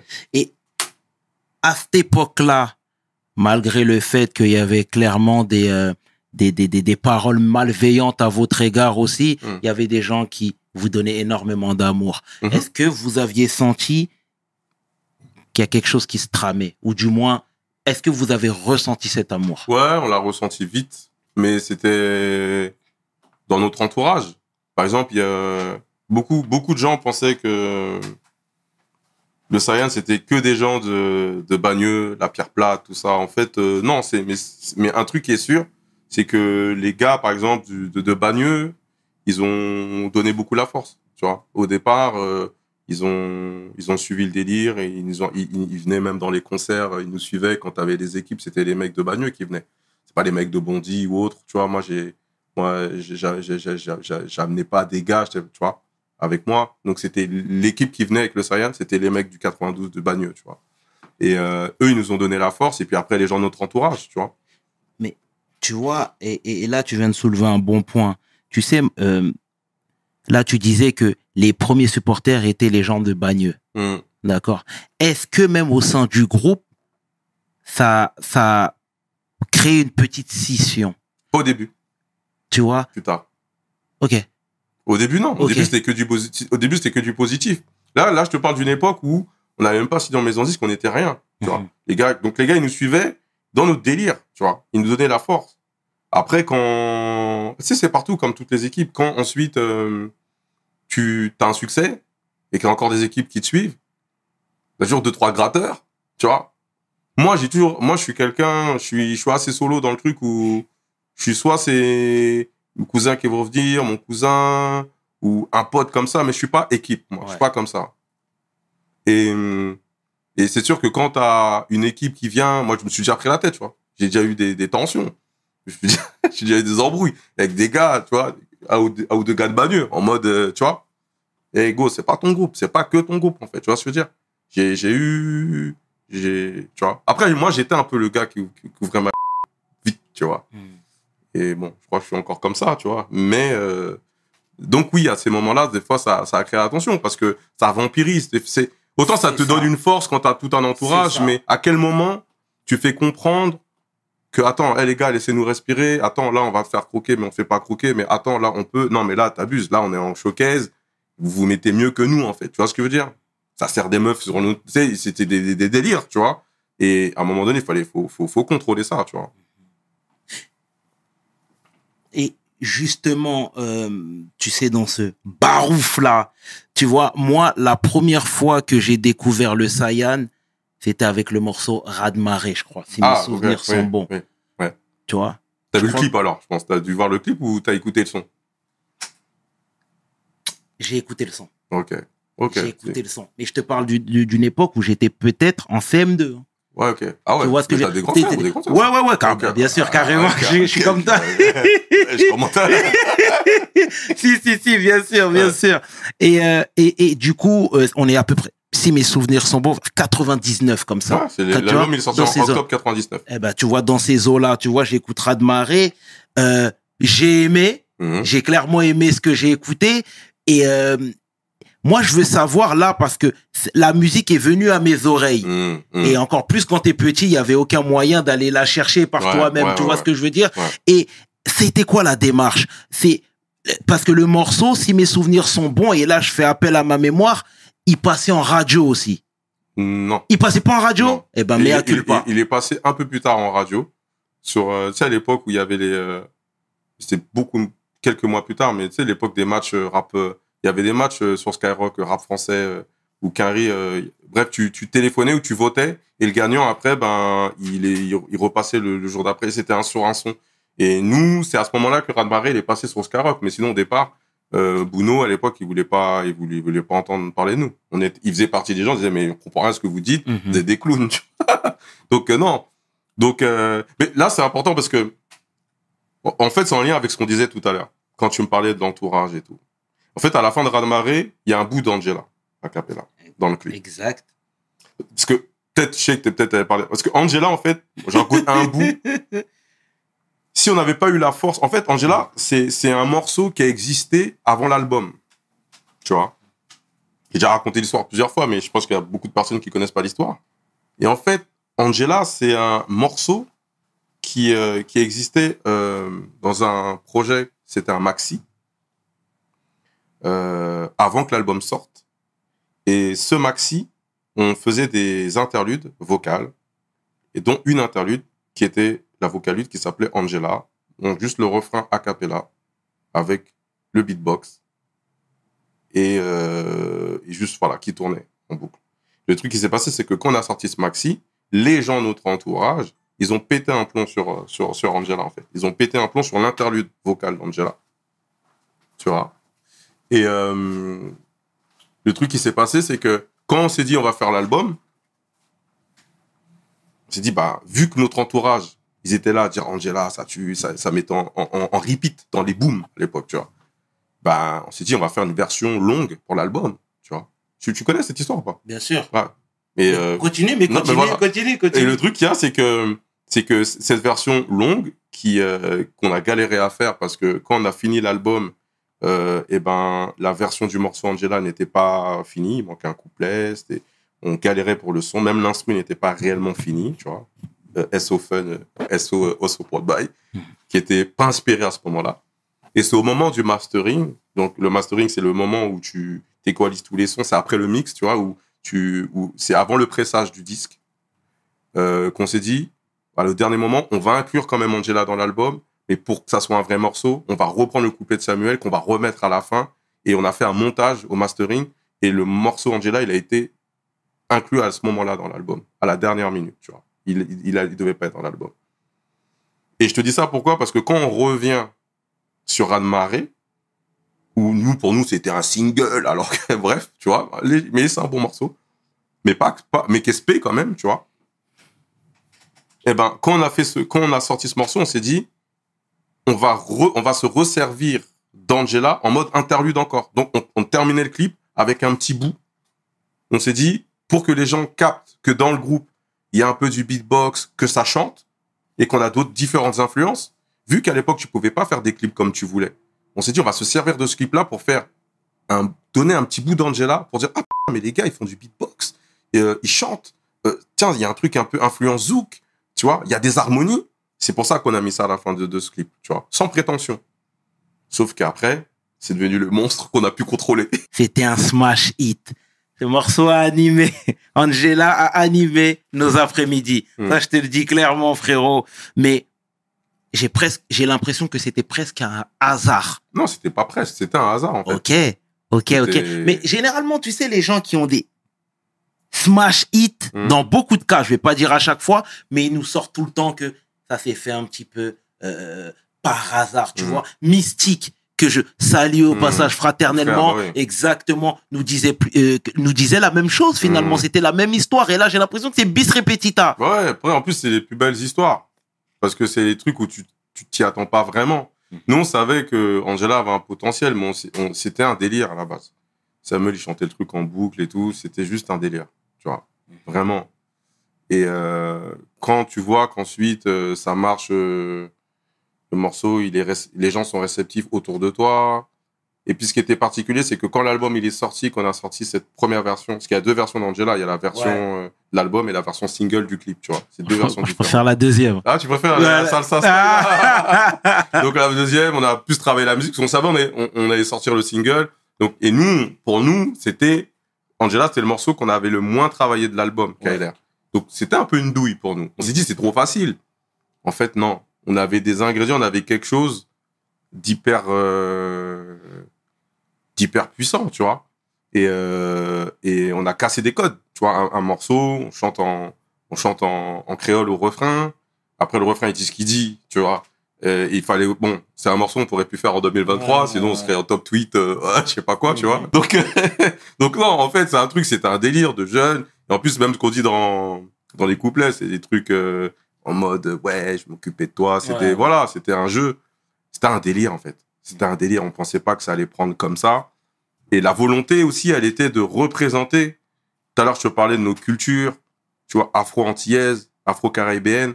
Elle était de représenter dans la langue et dans la musique, de se dire, hey, là, on va, on va, on va, on va sortir un reggae, on va sortir un morceau tiens, on a un morceau kazoo, bossa. Là, ce morceau que zou, faut qu'on représente. Tant, on chante en créole dedans. Et c'est là qu'on était confrontés à l'époque aux radios. C'est, mais en fait, vos, vos trucs là en créole, c'est pas possible.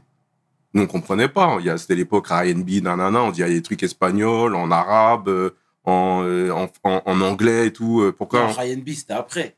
Non, R&B, c'est venu euh, dans la foulée. T'es sûr? Oh, Ryan B, c'était un peu après.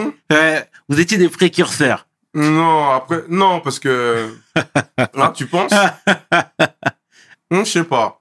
En tout cas, je sais que, euh, à ce moment-là, je chantais, euh, avoir sur les ondes, euh, énergie, Skyrock et tout ça, c'était banni. Il nous disait, même le gars, notre RP qui, qui, qui voulait, mettre les morceaux, qui, qui bossait, qui allait démarcher les radios pour, pour représenter Angela et même nos, nos singles, tu vois. Il disait, en fait, non, les gars, c'est mort, en fait. Là, là, le morceau en créole, c'est mort. Sauf que, frère, on a commencé à faire nos concerts et on passait pas en radio au départ, tu vois. On passe en concert, les gens, ils commencent à péter, ils, pètent, leur tête, ils disent, putain, c'est quoi ce groupe On fait nos concerts, les festivals. On commence à faire des passages télé, tu vois. On passe à nulle part ailleurs, Canal+. Même si c'est des délires, on, ne voit, on était dans ce truc-là, nous, on s'est dit, les gens comprennent pas notre délire euh, musical, mais visuellement, ils vont mieux comprendre. Donc, nous, quand on avait les opportunités de passer à la télé, on courait là-bas, tu vois. On passe après aux victoires de la musique, euh, les fameuses victoires de la musique au Zénith, où c'est euh, même 113, ils rentrent avec euh, le break et tout ouais, ça, et nous, on avait chanté là-bas et tout. On s'en foutait de gagner. Nous, on voulait performer, que les gens voient notre musique. Voilà, on, on a fait raz-de-marée à ce moment-là, tu vois. Pareil, au début, avant de faire raz-de-marée, petite in- intro beatbox et tout ça, tu vois. Et en parallèle, comme j'ai dit, nos concerts étaient blindés. Après, on a invité à Cannes, euh, euh, nulle part ailleurs à Cannes. C'est là qu'on a fait Angela. Et nous, on savait déjà l'impact du morceau parce que quand on faisait nos morceaux en concert, quand Angela arrivait, c'était quelque chose. Et nous, on disait, mais non, mais là, le morceau, il est trop puissant, tu vois. Donc, les, gens de notre label, ils voyaient ça. Tout le monde voyait ça, tu vois. Et on s'est dit, vas-y, on va sortir Angela pour l'été 2000, mais au moins aux Caraïbes, tu vois, aux Antilles et tout ça. On va, il faut que ça sorte là-bas, tu vois. Sur Trace TV, je sais pas s'il y avait déjà Trace et tout, mais en tout cas, on voulait que ça sorte sur le territoire au moins. Sorti partout. Smash tu vois, hit. et chaud. Mhm. chaud. Et est-ce que ta vie a changé après ce morceau? Non, elle avait déjà changé avant. Mhm. Elle avait déjà changé avant parce que on passe d'un truc où on commence déjà, comme j'ai dit, passer en télé, même si on passait pas en radio, commencer à passer en télé, avoir une certaine notoriété, on te reconnaît un peu, euh, et voyager un peu partout en faisant des concerts, en France et même à l'étranger déjà, dès le premier album, ma vie, elle a changé. J'ai dit, on était là, on était dans notre cave, on s'était dit, là, il faut qu'on, faut qu'on, faut qu'on tue tout. Et on est là à voyager partout, à être, appelé, à commencer à être reconnu artistiquement. On avait un petit peu galéré, tu vois, même si je trouve que entre le début du groupe et notre premier succès, ça a été vite mettre notre première signature, tu vois. Donc ma vie, elle avait déjà changé à ce moment-là. Il s'est passé tellement de choses. En fait, on a, on a eu une vie euh, de rappeur, mais qui était un peu comme un groupe de rock. On était tout le temps sur les routes. On n'était jamais chez, on, a- on était, j'étais jamais chez moi. Et en parallèle, le truc qui s'est passé, c'est qu'en 2000, Eh, tu- tu- courant. on parle de mes enfants. Exactement. Voilà. Là, donc Deux là, enfants la même année. Mais, mais c'est Mais- plus que la même année, frère. Mais Il y en a un qui est né le 24 juin 2000, Hmm. Yanis, et Kylian qui est né le 17 juillet 2000. Ils ont trois semaines de différence, mes fils. mais attends. Bisous à leur maman. Des- des-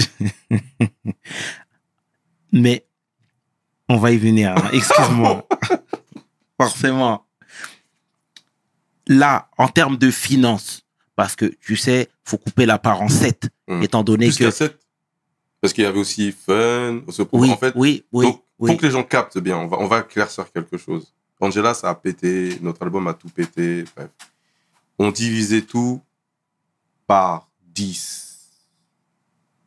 Tu vois Par 10, parce qu'il y avait les gens de la compo et plus le management, et nous, et de la part des 7 artistes.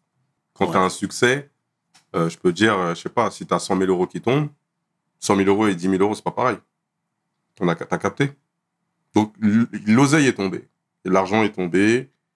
Les maisons disent, parce qu'on était en prod, en label, on était en contrat d'artiste, donc euh, avec des pourcentages de l'époque, euh, donc euh, les pourcentages de l'époque, 12%, je sais plus, c'était ridicule. Donc, tu, 12 divisé par 10, 12%, on, tu vois, on- on- voilà. Et puis, au niveau des, euh, au niveau des, des droits d'auteur, donc les éditions, on était signé, euh, c'était c'était les deals, les vieux deals de l'époque aussi, du 50%. Donc, 50% pour l'éditeur. C'était pas les coéditions comme on peut faire aujourd'hui. C'était 50% de la part éditoriale. Et nous, on avait 50%, on a, sur le catalogue Sayan, en tout cas, on a 50% de la part euh, auteur, compositeur, à se partager à 10.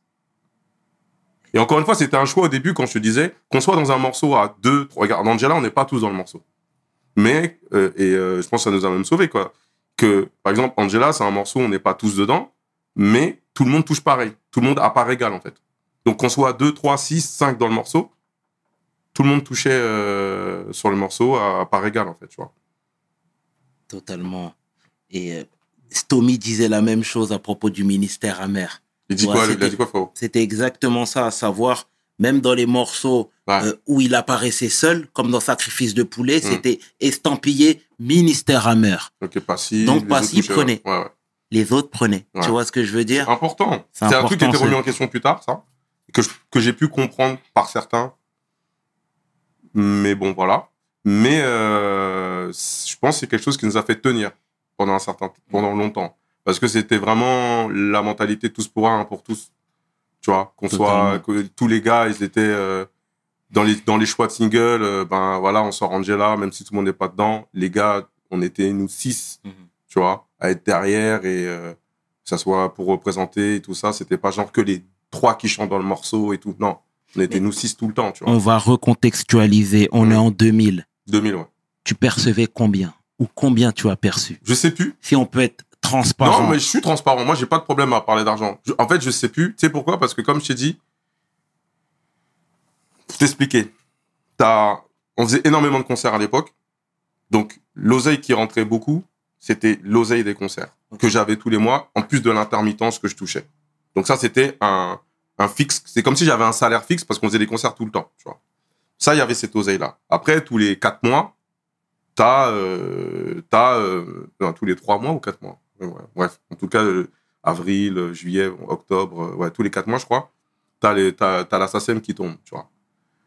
Sauf que là, je, là, là, là, je vais me fo- focaliser sur la partie hauteur, tu vois. La SACEM, au départ, elle tombait pas beaucoup. Pourquoi? Parce qu'on avait, des a- on avait pris des avances qu'on n'avait pas remboursées, tu vois? Tu vois ce que je veux dire? Totalement. Pareil pour le label. Aujourd'hui même, au, au moment où je te parle, les royalties sur les albums Sayan, je ne touche, je touche 0 euros parce que je n'ai pas remboursé. Je suis encore à mon compte et encore à moins, je sais pas combien, par rapport au label. Pour que les gens captent, en fait. Tu vois? Tu vois ce que je veux dire? Totalement ce que tu veux dire. Pour que, on parle, on parle vrai, tu m'as dit. Absolument. Ben voilà, j'ai dit le truc.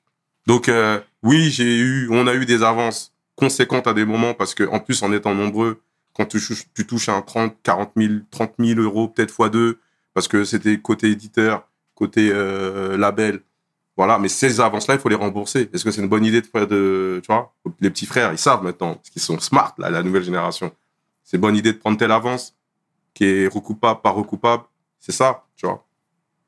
Mais on a remboursé le, le- le côté euh, éditeur, on, on- on a remboursé. Donc maintenant, tout ce qui rentre sur Angela, on- ça, ça arrive direct. Mais c'est pas des milliers des cents. Donc par rapport à l'oseille, et moi j'ai dû affaire à la notoriété, mais en tout cas, et à, à pas regarder euh, mon compte en banque, j'ai pas été à découvert pendant des, des années en fait. Tu vois ce que je veux dire? Mhm. Et j'étais j'étais bien, tu vois. Je pouvais payer ce que j'avais à payer pour mes pour mes deux bébés, Mhm. Tu vois. C'était cool. Mais- mais c'était pas de quoi de dire comme je vais mettre mes enfants à l'abri bien, la maman à l'abri. Ça c'était c'était pas à ce niveau-là, tu vois. C'est pas à ce niveau-là. Et t'as fait quoi avec cet argent? Très tôt, t'as eu euh, l'envie de t'émanciper, euh, t'as eu l'envie d'investir, par exemple, dans la pierre. Je sais que c'est quelque chose qui revient fréquemment.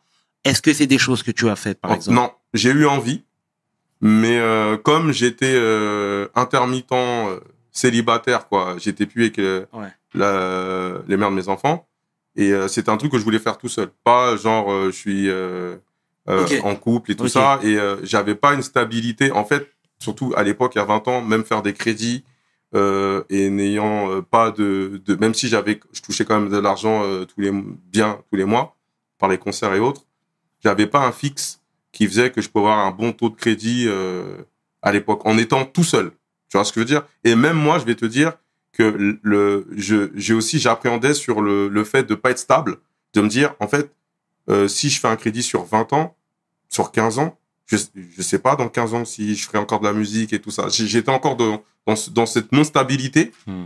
qui faisait que j'émettais de l'argent de côté, PEL et tout, j'avais mon petit PEL de côté.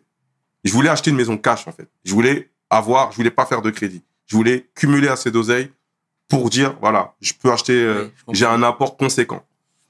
Cet apport-là, ben, au final, j'ai pris, bref, plus tard, quand j'ai monté mon label, quand Science est, est- c'est terminé, j'ai monté label, mon label, j'ai pris l'argent de, en fait, cet argent-là, je l'ai pris pour faire de la musique. Donc, il n'y a pas quelque chose de concret que tu as fait avec cet argent? Euh, de concret, d'investissement. Non, je l'ai investi dans la musique Ouais, ouais. qui s'est fait, Ouais. que j'ai perdu l'argent dans la musique. oui, tu vois. oui. Mais je l'ai pas investi genre dans la pierre.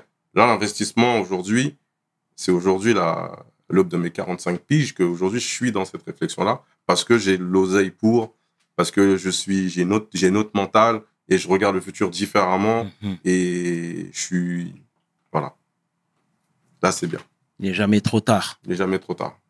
Je vais rebondir sur cet aspect, mais avant ça, je rétropédale. Retro- retro-pédale. On est comme ça ici, tu connais. Donc, deux enfants à Mm. trois semaines d'intervalle. Mm. Bon, Elle a moi, moi,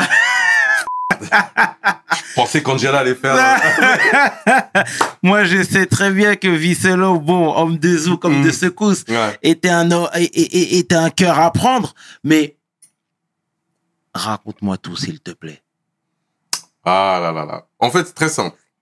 J'ai, euh, on est en 97, comme je te disais tout à l'heure. J'arrête l'école. Ma mère me dit, t'arrêtes l'école, t'es un glandeur, va là-bas, va chez la tati, va chez la tati Hollande. Je vais chez tati Hollande. Et, euh, et puis, ce fameux été 97, c'est là que je rencontre euh, euh, une fille qui est la mère de, la, qui est la maman d'un de mes fils, tu vois, tu vois. Et le truc qu'il y a, c'est que à ce moment-là, elle, elle était chez sa mère, moi j'étais chez ma tante et tout ça. J'étais en mode, moi j'étais en mode, c'est bon, l'école c'est derrière moi, c'était l'été, je suis avec les cousins et tout ça, voilà. J'allais pas rester indéfiniment chez ma tante. La mère de, bah, c'est la, la mère de mon fils, de, ben, elle était à l'époque euh, dans sa situation aussi avec sa mère et tout, et on s'est retrouvés, elle et moi, aller d'hôtel en hôtel, à à être en mode pas SDF, mais en mode euh, voilà, t'as pas de, de- domicile euh, particulier, tu veux te barrer de chez ta mère. Moi, je suis plus chez ma, je suis plus chez ma mère et tout ça. Il faut que je vais pas rester 10 piges chez ma tante. Voilà, on a fait les 400 coups un peu. On a habité. Après, on a un peu, on a habité ensemble euh, dans un studio à Rony-sous-Bois. Mais c'était une relation qui était euh, jeune, dans la jeunesse, compliquée. J'allais encore à droite, à gauche. C'était fini, mais c'était pas fini parce que j'ai une relation où même des fois, euh, elle et moi, c'est fini, mais on habitait un peu ensemble. Donc, je rentrais à la maison quand même, en fait. Mais chacun avait son truc, tu vois. Voilà, c'est passé comme ça. Et sauf qu'en parallèle, j'ai connu une fille qui est la mère de, bah, de mon deuxième fils. Euh, En fait, mon premier, euh, parce que c'est le plus grand, Yanis. Et ça s'est passé comme ça. Et ce qui s'est passé, c'est que il y avait le, choix quand, quand, quand j'ai appris j'ai dû euh, donner euh, la nouvelle à, à, à Twitch. C'est au fait, ben, Karine est enceinte, ok, et ok, et sauf qu'à ce moment-là, elle savait pas que elle-même elle était enceinte aussi. Voilà, Ah. voilà, Ok. on était dans ces trucs-là. Mhm. Et comment elles ont réagi, les dames? Pour donner, ben, elles ont réagi, elles elles étaient jeunes en plus. Euh, bah, Twitch a un an de plus que moi, donc euh, bon, on était jeunes, elle était jeune aussi. Karine était un peu plus jeune que moi, de deux ans. Bah, le truc qu'il y a eu, c'est qu'elles ont réagi euh, en mode euh, c'était compliqué au départ, tu vois. Mais euh, après, il y a eu les grossesses. Euh, qui s'est- passé parce que Karine, elle habite encore chez sa maman, tu vois. De là, après, elle a trouvé un appartement. Et puis, moi, en étant dans cette situation, ça m'a fait retourner avec Twitch, tu vois. en disant, ben, je vais assumer deux enfants, je vais aussi assumer ma relation aussi. Et, euh, puis voilà. Et ça n'a pas été simple, mais je vais te dire la vérité, euh, malgré les hauts et les bas qu'on a eus, j'ai les mères de mes enfants, là je te dis clairement, tu vois, c'est que mes enfants sachent que elles ont les meilleures mères du monde, dans le sens où elles ont sacrifié leur vie pour leur fils, jusqu'à aujourd'hui, tu vois, parce qu'elles ont eu, c'est des fils uniques, chacun de leur côté. Ils ont pas, euh, ils ont, ils ont pas de deux, d'autres demi-frères, demi-sœurs, tu vois. Et quand je te dis elles ont sacrifié, c'est, euh, c'était leur choix aussi. Hein. Elles ont tout donné à leur enfant, elles donnent tout à leur enfant. Et, euh, et sans, si ça avait pas été elles, en fait, même quand j'ai grand, quand mes enfants ont grandi ensemble, parce qu'après je les prenais les deux et tout ça, voilà. Si ça avait été, il y a, des, familles dans un schéma beaucoup plus simple qui se déchirent, tu vois. Et moi, dans mon format de, format de, paternité qui a été assez, qui est assez spécial, tu vois. Les mères de mes enfants, tu sais, ils ont déjà été en vacances ensemble, euh, un tel prenait, tu vois, c'était, euh, ça, ça a été euh, les enfants d'abord, en fait, tu vois. Moi et elles, ça a été des fois des hauts et des bas, ça a cristallisé des tensions, il n'y a pas de souci. Mais les enfants, jamais la mère de l'un ou de l'autre a, a fait subir ou a jamais de la vie, en fait, tu vois. Pour ça, je dis c'est les meilleures, les meilleures mamans du monde parce que elles ont toujours privilégié les enfants. Et, euh, et puis voilà. Après, ma relation, le fait que je vive avec une et pas l'autre, faisait que j'étais, oui, euh, plus proche d'une maman que de l'autre. Tu vois, ça, ça n'a pas été simple pour les mamans, pour la maman, tu vois, de mon fils Yanis. Comme ça, je pense qu'à terme, ça n'a pas été simple pour mon, pour mon fils Aya, tu vois. Et, euh, et euh, puis voilà, après, euh, mais je peux pas trop, tu sais, parce qu'après, mon fils Yanis, depuis le confinement, il s'est passé des choses dans sa vie qui font que, que là, c'est pas simple pour lui aujourd'hui, tu vois.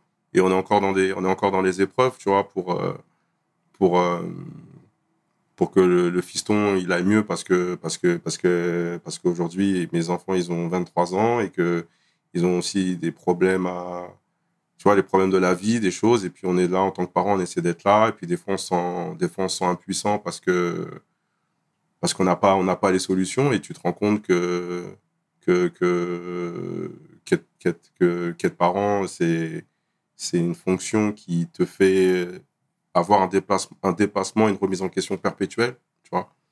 C'est mon cas. Et euh, je pense que c'est l'un des sujets les plus... Mon Yanis, les plus, plus sensibles, qui me touche le plus. Donc euh, voilà, mais euh, voilà. Déjà, merci pour cette transparence, hein, Visselo. Clairement, à travers tes lunettes, on, on, on, on voit, on, on voit l'émotion remonter, etc. Mais en tout cas, ça, assurément, ils peuvent être certains que que que, que tu as que de l'amour pour Mhm. eux. Tu vois, je vais accélérer un petit peu, mais même moi dernièrement, je t'ai vu, t'étais, euh, je, si mes souvenirs sont bons, t'étais au Bénin avec eux. Je sais avec pas, un avec avec ouais, un de tes fils. ouais, voilà exactement où où il, même il, il faisait un peu de lutte avec les gens de là-bas, Oui, etc. Oui, oui, Ouais, tu vois ce Ah, que mais je veux tu- dire. Tu dis bien, non, oui, mais, c'est vrai. c'est important, Ouais. c'est important. Et, Ah. et, et, et là où je te salue, c'est que toi, tu as eu un schéma où le papa n'était pas là, Hum, n'était pas là au sein du foyer, hum. et tu aurais pu reproduire ce même schéma-là, Ouais. tu vois, avec tes enfants, etc. D'autant plus que c'était une situation euh, assez spéciale Hum. et tu ne l'as pas fait. Donc rien que pour ça, moi, je te dis déjà chapeau, tu Mm. vois ce que je veux dire. Et euh, la vie est un apprentissage, j'ai envie de Ouais. te dire. Après, tu vois, mes enfants, c'est euh, comme tu dis, c'est, c'est- ça n'a pas été simple parce que élever, là, je te parle, euh, au-delà d'avoir des enfants qui ont trois semaines de différence, moi, j'ai eu la chance de pouvoir. Moi, j'étais là aux, deux accouchements et c'était à un moment où j'étais en tournée partout et le hasard a fait que j'ai pu être là au moment où ils sont venus au monde. Surtout, euh, le premier, il est venu en césarienne, donc je l'ai, vu, je suis monté à l'étage et je l'ai vu même avant sa maman, tu vois, elle était, elle était, euh, elle dormait encore, tu vois, anesthésie. J'ai jamais, mais aujourd'hui, je te dis la vérité, je trouve que j'ai jamais, j'ai, pas été satisfait de, ma présence sur la longueur parce que j'aurais préféré, ça fait part, j'ai choisi la musique. Ça a été des sacrifices, c'était un sacrifice. J'ai pu faire, j'ai fait tout ce que je pouvais, tu vois. Mais j'aurais préféré euh, être là plus, tu vois, quand même. J'aurais préféré être là plus avec mes enfants. Et euh, mais bon, bon, voilà. Puis, puis, puis, puis, puis voilà. C'était écrit, mon frère. Hmm. Et la maman dans tout ça, Hmm. comment elle a appris cette nouvelle? Parce Bah, que. Pour le coup, Ouais. la maman, elle a. Je me rappelle plus comment elle a pris, mais elle a pas, elle a pas bien pris tout de suite, mais elle a, elle a vite, elle a, elle est vite passée à autre chose et elle a, et elle a, ses, ses enfants, c'est ses petits enfants en fait, Parce tu vois. qu'inconsciemment, Mm. quand elle te voyait, elle voyait l'image de son mari. Ouais, ouais, ouais. Tu vois Ouais, son mari. De son ouais, oui, des- ex-mari. ouais. Même pas mari, mais oui. Mais en tout cas, on, On s'est compris. compris. Mais oui, s'est oui. compris. Mais- Oui, elle, elle m'a fait des remarques sur ça. Mais même avant qu'elle me fasse ses remarques, même moi, je me suis fait ces remarques. Je me suis dit, waouh, vas-y. C'est, qu'est-ce que, qu'est-ce que je fais? Qu'est-ce que j'ai fait? Je suis là, je me suis dit, je vais pas reproduire euh, ce que le daron a fait, et puis je me retrouve dans cette situation. Tu vois ce que je veux dire? Absolument, mon frère. Et, euh, et j'étais dans cette situation, tu vois. Maintenant, comme tu le disais tout à l'heure, ça fait partie du parcours de ma vie, de ma construction. Et, euh, et aujourd'hui, là, quand, là, tu vois, quand j'étais au Bénin, que tu as vu euh, Bénin avec, euh, un de mes fistons qui fait de la lutte et tout, j'étais là-bas aussi pour un événement parce que c'était le, mon, père, il est décédé, tu vois. Et, euh, et en gros, euh, il est décédé en 2021. Il y avait encore les restrictions Covid. Et du côté du- des frères et sœurs de, de mon père, on n'a pas pu assister à l'enterrement. Ils l'ont enterré en 24 heures et tout. Puis on pouvait pas se rendre sur place. Donc on a fait un anniversaire un an après. Et euh, un de mes fistons me, demandait beaucoup, Kiki me demandait depuis un moment, de, de, il voulait aller au Bénin, tu vois. Et euh, j'avais déjà présenté, euh, j'avais déjà présenté mes, euh, mon père à mes enfants depuis 2016 que je m'étais reconnecté. Et, et en fait, ben là, je l'ai emmené et puis, puis c'était aussi pour qu'il découvre le pays, tu vois. C'était dans ce cadre-là que j'ai été, tu vois, par rapport au décès du pater. Et puis, puis voilà, après, pour clôturer ce truc, parce que je pense que euh, par rapport, au, par rapport à mon père, euh, comme je t'ai dit, j'ai j'ai pas grandi avec lui. J'avais possibilité de, ren- de ren- rentrer en contact avec lui quand je voulais, mais je voulais pas. Mon père, pour que tu comprennes, il a, il a hum, fait sa vie, fait ses trucs. Pas que des belles choses dans sa vie. Et ce qui s'est passé, c'est que euh, un jour, tu vas dire, parce que bon, un jour, en fait, en, on était en 2006-2007 à l'époque. Je vais, je marche dans mon secteur, dans le 20e, et euh, y a une voiture qui s'arrête, et c'est un, demi-frère à moi et mon père qui s'arrêtent. Là, comme ça. Deuxième fois que je, je le croise par hasard dans la vie comme ça tous les jours. Première fois, c'était dans le métro. Là, il s'arrête et tout, ça va et tout. J'ai toujours eu un détachement par rapport au daron. Tu vois, j'allais pas vers lui. Et ce qui s'est passé, c'est que quand je le rencontre, quand je vois là, on parle, il me dit, ouais, en fait, là, demain, j'ai une opération pour un truc, nanana. Il avait une opération qu'il devait faire, tu vois. Je vois, ok. Les mois, les semaines passent et tout. Et j'apprends que cette fameuse opération s'est mal passée. Tu vois. Que cette opération touchait la moelle épinière. Et mon père, depuis cette opération-là, était paraplégique. Tu vois. Paraplégique, il était dans le coma, tout ça. Et ce qui s'est passé, frérot, c'est que j'avais tellement un, un relationnel où j'étais en rejet de mon père je laissais le temps couler en disant j'attends qu'on m'annonce la mort de mon père. J'avais peur, je voulais pas aller le voir. Je voulais pas le voir dans cet état. Là, je te dis ce que je te dis, ça date de 2007-2008. Tu vois. Les années passent, les années passent, les années passent. Je te passe des épisodes. Et en 2016, non, 2015, euh, par le biais d'un demi-frère à moi, qui habite à Val-de-Fontenay, eh ben, il... je l'ai appelé par hasard et il était chez mon père, à Montfermeil, au Bosquet. Bref. Et, euh, et là, il me disait, je te passe le daron. Et j'avais pas parlé à mon père depuis plus de dix ans, en fait, tu vois. Et là, on parle ensemble. On parle. Et là, il essaie de se reconnecter et tout ça. Bon. À ce moment-là, comme je te dis au départ, je pensais, mec, mon daron, il, il était togolais, frère. J'avais pas toutes les infos, tous les trucs. Et ce qui s'est passé, c'est que le, le jour, par rapport à des discussions que j'ai eues avec mon, mon demi-frère qui m'avait connecté avec lui à l'époque, Mesma, je- euh, il m'envoie des infos, des trucs. Et c'est là que je capte, je dis, mais attends, mais en fait, le, le pater, il, en fait, il est béninois? Il dit, bah oui. je fais, attends, frère. Donc, pour te dire, hein. Je dis, attends, attends, attends, attends, attends. Mais là, moi, j'explique que là, en fait, j'écris dans des textes, Guadatogo, Lomé, Pointe-à-Pitre. tu me dis quoi, là? Je dois changer, je dois, Je dois revisiter des textes que j'écris il y a 10 ans, là. Qu'est-ce que tu me racontes? Frérot Je suis là. J'envoie un message au daron. Là, on arrive en, en 2016. J'envoie, je lui dis ça. Je dis... Parce que mon père, je l'appelais, je, je l'app- je l'appelais par son prénom. Je l'appelais pas papa, en fait. Mon père a eu zéro autorité sur moi, tu vois. Je suis le seul de ses fils et de ses enfants qui n'a pas eu d'autorité, tu vois. Qu'il qu'il a, qu'il a pas élevé. Je l'appelais Jean. Il me disait, papa, appelle. Non, Jean. Je l'appelais par son prénom. Et là, je lui dis, au fait, euh, là, tu sais que j'ai appris que tu étais du, Bénin, en fait. Là. Il rigole. Je dis, bah, ouais. Toi, là, tu, tu me dis ça, là, comme ça. Il me dit, bah, tu sais, là, je suis là, là, là, je suis au téléphone, je suis au Bénin, là. Parce qu'il faisait la navette. Il pouvait pas rester des, euh, trop longtemps là-bas parce qu'il avait des soins par rapport à sa, sa, sa- son handicap. Dis, OK. Il me dit, bah, tu sais quoi, bah, là, viens. Je suis au Bénin, viens. Je dis, quoi? Je dis, je t'ai pas vu depuis. Je vais aller au pays, chez toi. Et je suis allé sans retour, je sais pas, eh, non. Et j'ai pas réfléchi, j'ai fait, OK. Il m'a pris mon billet. Et j'étais au Bénin, à Cotonou. Et, je vais là-bas. J'arrive chez lui. Et j'arrive dans la salle à manger. Il est là dans son fauteuil. Moi, j'avais le stress. Dès que je mets le pied dans mon pays paternel pour la première fois, au final, je suis... ce que j'ai fait, c'est que dix jours sont passés. J'ai eu des discussions avec lui, de père à fils, fils à père. J'ai pu se parler en dix jours avec mon père de certains sujets qu'en 40 ans avec ma mère. On a abordé des sujets, on a parlé. C'est la première fois que je l'ai papa. C'est la première fois que, comme je dis, que j'ai ressenti des sentiments d'amour pour quelqu'un que je pensais détester toute ma vie. Tu vois? Un truc où. Parce que il était dans un truc où même sa dignité. Tu vois, moi, je l'ai vu au plus mal. Je l'ai vu, comme j'ai dit, je l'ai emmené aux toilettes, je l'ai porté aux toilettes pour qu'il aille aux toilettes, tu vois. Donc là, il n'y a pas de, de carapace, en fait. Là, on se dit les choses, on est là, tu vois. Mon père est très pieux et tout. Et j'ai dit des choses par rapport à, bref, ses choix de vie, tout ça, j'ai parlé. Et, euh, et c'est après, c'est par la suite qu'après, j'ai, aussi, euh, quand il est rentré en France plus tard, j'ai emmené mes enfants pour qu'ils le, pour le voient et tout.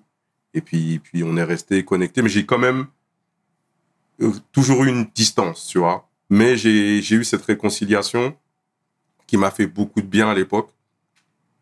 Après, ça n'a pas été simple parce que du côté de, c'est des trucs que je pouvais pas trop parler avec ma mère, tu vois. Ma mère, elle était, c'était, tu vois, on revient au même point où quand je, je, marche deux, trois étapes, quand je, je- j'escalade deux, trois trucs à côté, la daronne, tu vois, c'était un sujet assez tabou et, tu vois, c'est là où c'était pas simple et jusqu'à aujourd'hui d'ailleurs. Mais euh, c'est la vie. Et puis, puis après, il est parti, euh, il est parti euh, en 2021 et quand il est parti, j'ai connu des frères euh, que je connaissais de nom au loin. Parce que comme je dis, on est dix de son côté. J'ai fait connaissance de certains frères et sœurs. Et, euh, puisqu'il y a tout aussi un- une succession à gérer et tout ça. Et malgré nous, on était obligé de se parler. On est encore obligé de se parler par rapport à ça. Des trucs qui sont pas encore réglés. Et ce qui est un peu délicat pour terminer, pour clôturer le sujet sur le, le pater, c'est que après coup, j'ai euh, appris des choses après sa mort que, tu vois, qu'un pater euh, ne doit pas faire à certains de ses enfants. À certains, voilà. Et par respect, je n'irai pas plus loin dans, dans les détails. Et je, dis juste ça par rapport au fait que euh, quand tu ressens des sentiments de colère ou de mépris pour quelqu'un pendant une grande partie de ta vie, que tu te reconnectes avec cette personne de la façon dont je t'ai expliqué, et qu'ensuite, pendant, après son décès, tu es face à une autre réalité, à un autre visage, c'est compliqué, tu vois, en termes de, de repères, de trucs. Et on fait avec, en fait. Et ça t'apprend sur toi-même, ça t'apprend aussi sur le pardon, ça t'apprend sur beaucoup de choses, en fait. Parce que il a payé des choses, malgré les, les choses qu'il a faites extrêmes, il a payé. Je l'ai vu dans ses yeux. Et, et puis j'ai été au pays, puis j'ai vu des choses que les personnes qui croient ont des choses qui ne sont pas que matérielles. J'ai été au Bénin, j'ai vu, j'ai ressenti des choses. Et juste ça fait que tu relativises sur, sur pas mal d'autres trucs, en fait. Tu vois. Voilà. Après, si je peux me permettre, le point positif, c'est que déjà, vous ayez euh, enterré la hache de guerre mhm. avant son départ. Mhm. Tu vois, ça, je pense que c'est une étape fondamentale. Mm. Tu vois, et euh, t'imagines si vous ne l'avez pas fait, toi Mm. qui es quelqu'un aujourd'hui de, de, de, de bienveillant, un homme bon, etc., je pense que ça aurait été très compliqué. Et si tu dis que tu as appris des choses, mais va savoir si c'est vrai. Ça, c'est vrai. C'est vrai. Mais après, vrai ou pas, encore une fois, quand quelqu'un part, il est plus là, Il est plus là. il est plus là, physiquement en tout cas. Et comme j'ai dit, moi, comme as dit, j'ai, un parcours où j'ai été épargné de beaucoup de choses par rapport à lui. Et d'autres frères et sœurs à moi qui ont- n'ont pas réglé les comptes qu'ils devaient régler avec lui, ils vivent mm, différemment. Et comme tu le dis, moi, j'ai pu gérer des choses avec lui et la page s'est plus ou moins tournée. Je vis mieux que certains de mes frères et sœurs, en fait. Tu vois. Parce qu'ils avaient un rapport, il était en conflit avec euh, 8, enfants sur 10. tu vois. Il y en avait que deux qui lui parlaient. Donc, euh, donc voilà. En tout cas, qui repose en paix. Qui repose en paix quand même. Qui repose en paix. On va tous passer par là. On- Comme tu- tout à l'heure, tu as souligné, tu as dit, je, suis un- pense pas être un homme bon, en fait. Comme je dit, j'ai des parts sombres, j'ai des choses que j'ai faites, que je regrette, que j'ai faites, que j'ai dit. Tu vois? Et, euh, et chaque jour, on essaie d'être une version meilleure de soi-même, tu vois? Et c'est ça qui est important. Si on est à l'ère des réseaux sociaux, on est là, on veut avoir un avis sur tout, juger et tout. Et on sait très bien que personne n'est, la vie m'a appris que personne ne peut être épargné de, que ça soit en tant que coupable ou victime, tu peux pas être épargné de quoi que ce soit. Donc, le karma, j'ai fait des erreurs. Ces erreurs, bah, je peux dire qu'on m'a brûlé les mains à cause de ça. De façon imagée, je te dis ça, mais j'ai payé des choses. Si demain je dois faire d'autres erreurs, je paierai le karma. hein, tu vois, tu vois c'est comme ça en fait. La vie, on apprend. Je veux juste avoir conscience et comme je te dis, je veux être meilleur. Tu vois. Et c'est dans les actions que je fais, je vois, je vois, je vois quand, quand je suis la, meilleure- la meilleure version de moi-même, je vois que l'univers me, me donne le positif que, qui me fait euh, vivre et survivre dans ce monde. De toute façon, comme je ne cesse de le répéter, pensée positive entraîne des actions positives. Hum, C'est comme ça, tu vois. C'est pas, c'est pas un discours de façade, hum. mais c'est clairement la vérité, frérot. Et en tout cas, moi, je te salue déjà pour cette belle mentalité, ce beau mindset et le fait justement d'avoir pu crever l'abcès juste avant la fin. Franchement, Frangin, ça relève de, de, de, de, de la force, hein, clairement, parce que tout le monde ne serait pas capable de faire la même chose que toi. Après, c'est. Ouais, oui, je sais pas. tu vois. Mm. En, tout, en tout cas, frérot, qu'il repose en paix. Mm. Et tu sais, quand tu parlais de part, euh, sombre, quand tu disais Mm. que le karma peut être aussi très dur et très réel, hein, on croit au karma, nous. T'as connu la prison aussi. Pas entière, rentrer dans les détails, dans le sens je suis rentré dans beaucoup de détails, mais c'est tout est lié. C'est dans, c'est dans un truc où je peux avoir, euh, comme, comme j'ai pu avoir parts sombres par rapport à des émotions, par rapport à plein de choses. J'ai fait des conneries, j'ai fait des choses. Et euh, j'ai grimpé des étages à Manu. Ouais, j'ai fait des trucs. Et, euh, et tout ça est lié à, à des trucs que j'ai racontés au, tout départ, en fait, tu vois. Et c'est ça, que, c'est ça qui a fait que, que, que j'ai dépassé des limites, tu vois. Et là-bas, en tout cas, la chose que je peux te dire, c'est que ça a été une leçon de vie, dans le sens où j'étais à un endroit où je pensais jamais que j'allais être.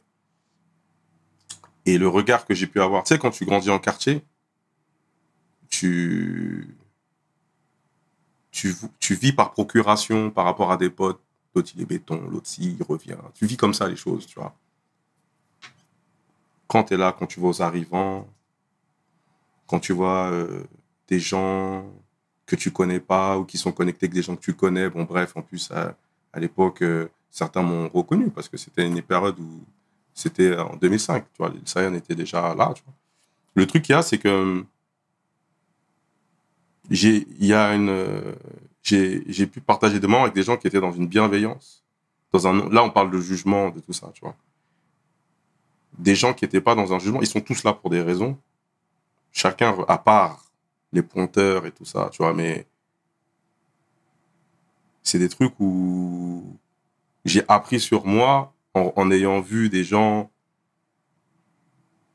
des quartiers et pas que d'ailleurs, vivre survivre. Tu vois ce que je veux dire? Moi, j'ai fait un mois. hein. Pas, tu vois, j'étais en mandat de dépôt. Maintenant, je savais qu'il y a des gens qui étaient là avant moi, des gens qui allaient rester. Et j'ai vu des bons gars. Tu vois ce que je veux dire? Quand, tu vois, quand je veux dire, c'est des bons des belles rencontres. Tu vois, des gens que, que j'ai que j'ai pu revu après, hein, tu vois. Des, des mentalités, des, tu vois. Et c'est là que je me suis dit, waouh, quand on est de l'autre côté, on, on fantasme euh, sur ce que peut être euh, le milieu carcéral et tout. Non, tu vois. En bien ou en mal, en fait, en, fin de compte, de l'autre côté de la barrière, il se passe des choses que tu peux pas connaître si t'as pas, tu vois, si t'as pas, si t'es pas passé par là, tu vois. Et c'est maintenant, c'est comment tu t'en sers, tu vois. Et moi, ça m'a donné un autre regard sur les frérots. Ça m'a donné un autre regard, tu vois. T'avais beaucoup plus d'empathie, de bienveillance? j'ai eu beaucoup plus de compréhension sur euh, déjà comment dire moi déjà je te dis ça m'a fait du bien d'être entouré de personnes qui sont quand même pour beaucoup qui étaient quand même dans un dans un partage dans un truc euh, voilà. Tu vois, on est dans la même merde en fait en gros. Tu, tu peux vivre comment? En fait c'est soit c'est la guerre soit tu cohabites. Quand tu es aux arrivants et que vous êtes à trois dans une cellule tu fais comment? Tu trouves des solutions tu cohabites. Ça, ça, ça, ça frappe partout, ça crie, ça met la musique fort, ça, tu vois, c'est, faut, faut le vivre, ça, tu vois? Quand tu passes ça, quand tu passes cette étape-là, quand tu vois des gens comment eux vivent ce truc-là, frère, il y a des gens, y a, ils ont une force d'esprit que moi, j'avais pas. Moi, j'étais plus bactère. Mais quand t'es à côté de toi, t'as des gens qui relativisent, qui ont une force d'esprit. Bien sûr. Wow. Tu vois? Tu t'accroches à ces branches? Je me suis accroché à ces branches, en fait. J'ai vu, même si chacun était là pour des choses qui étaient mal, j'ai vu, j'ai essayé de voir le meilleur dans chacun, en fait. C'est ça que, c'est ça que j'ai appris, en fait. C'est ça que j'ai appris à ce moment-là aussi. T'as une force de caractère, frangin. Et est-ce que t'as reçu du soutien des personnes de l'extérieur? Je parle du cercle restreint. Ou est-ce qu'ils étaient même au courant? Parce que tu me diras, un mois, c'est beaucoup, mais pas, en même, mais Mm. pas beaucoup en même temps. Personne de ma famille était au courant. Ok. Les mères de mes enfants sont venus et m'ont soutenu, m'ont écrit tous les jours. J'ai les lettres encore. tu. C'était le meilleur soutien. Mon manager de l'époque m'a beaucoup soutenu. Dès que certains gars du Sayan, d'autres ne m'ont pas, du Sayan ne m'ont pas écrit. Est-ce qu'ils étaient au courant? Ils étaient très au courant. On sortait un album en mai à ce moment-là. C'était en quelle année? 2005. Ok. tu vois. Donc voilà. D'autres, euh, tu vois, c'est. Voilà. C'est passé comme ça. Mhm. J'écoutais Planète Rap et.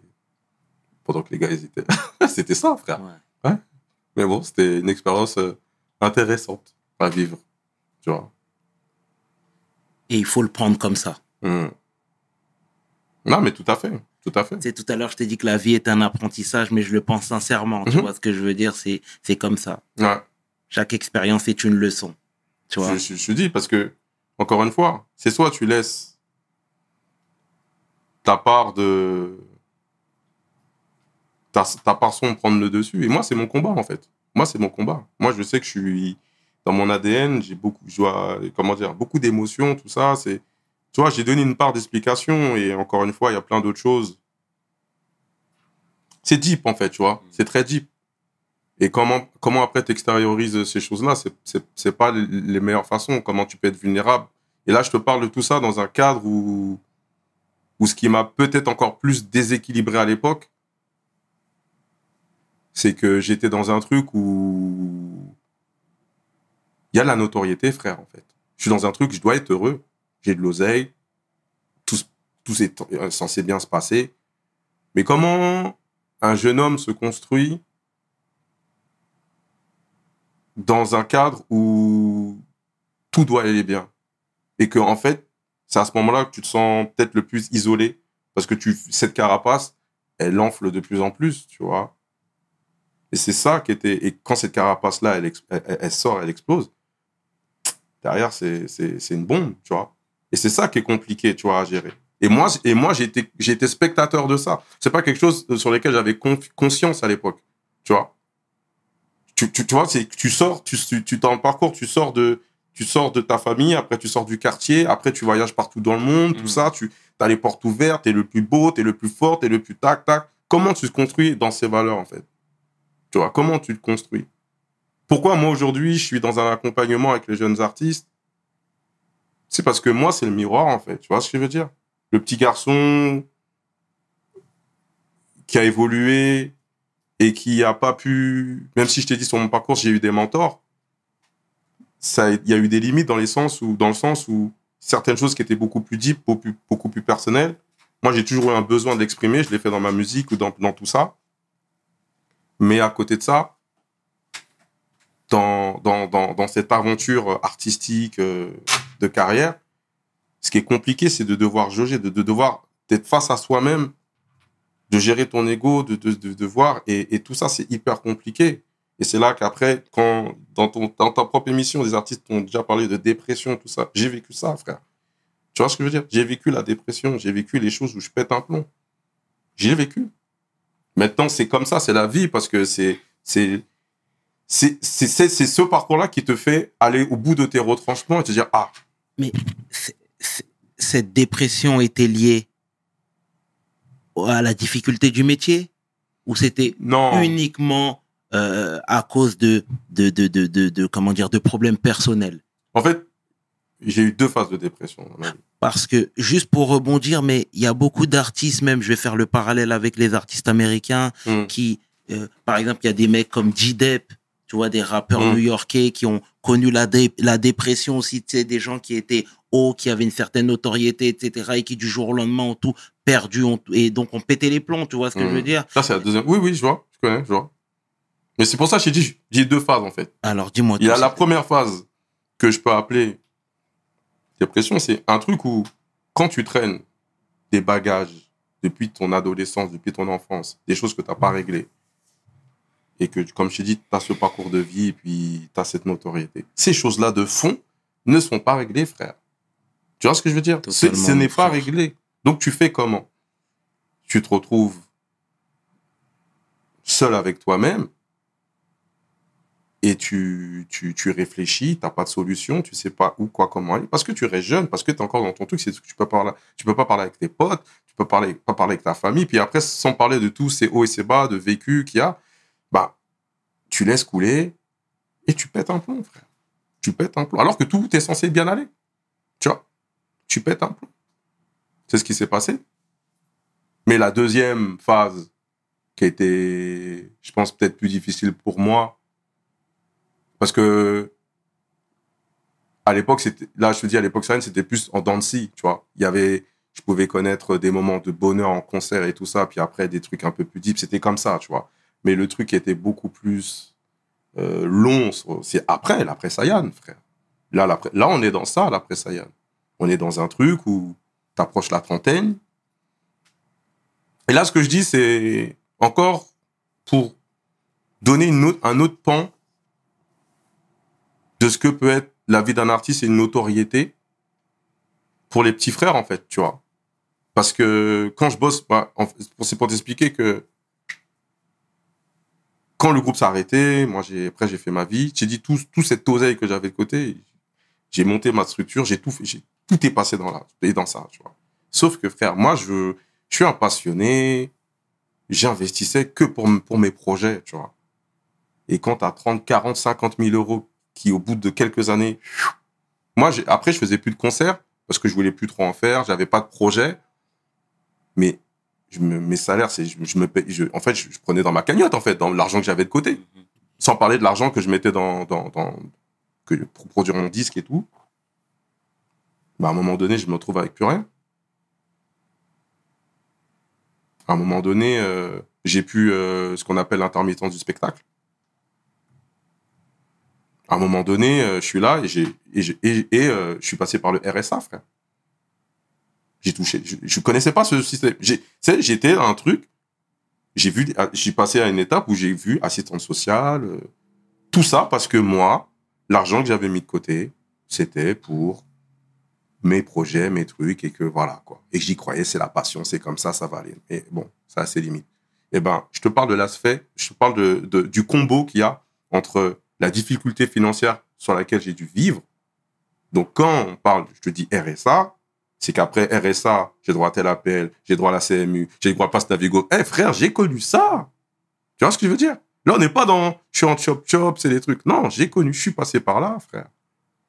Mais ah, ça, c'est ma vie, la réalité de ma vie, que je peux même pas de mes proches, de ma famille, dire je suis en difficulté.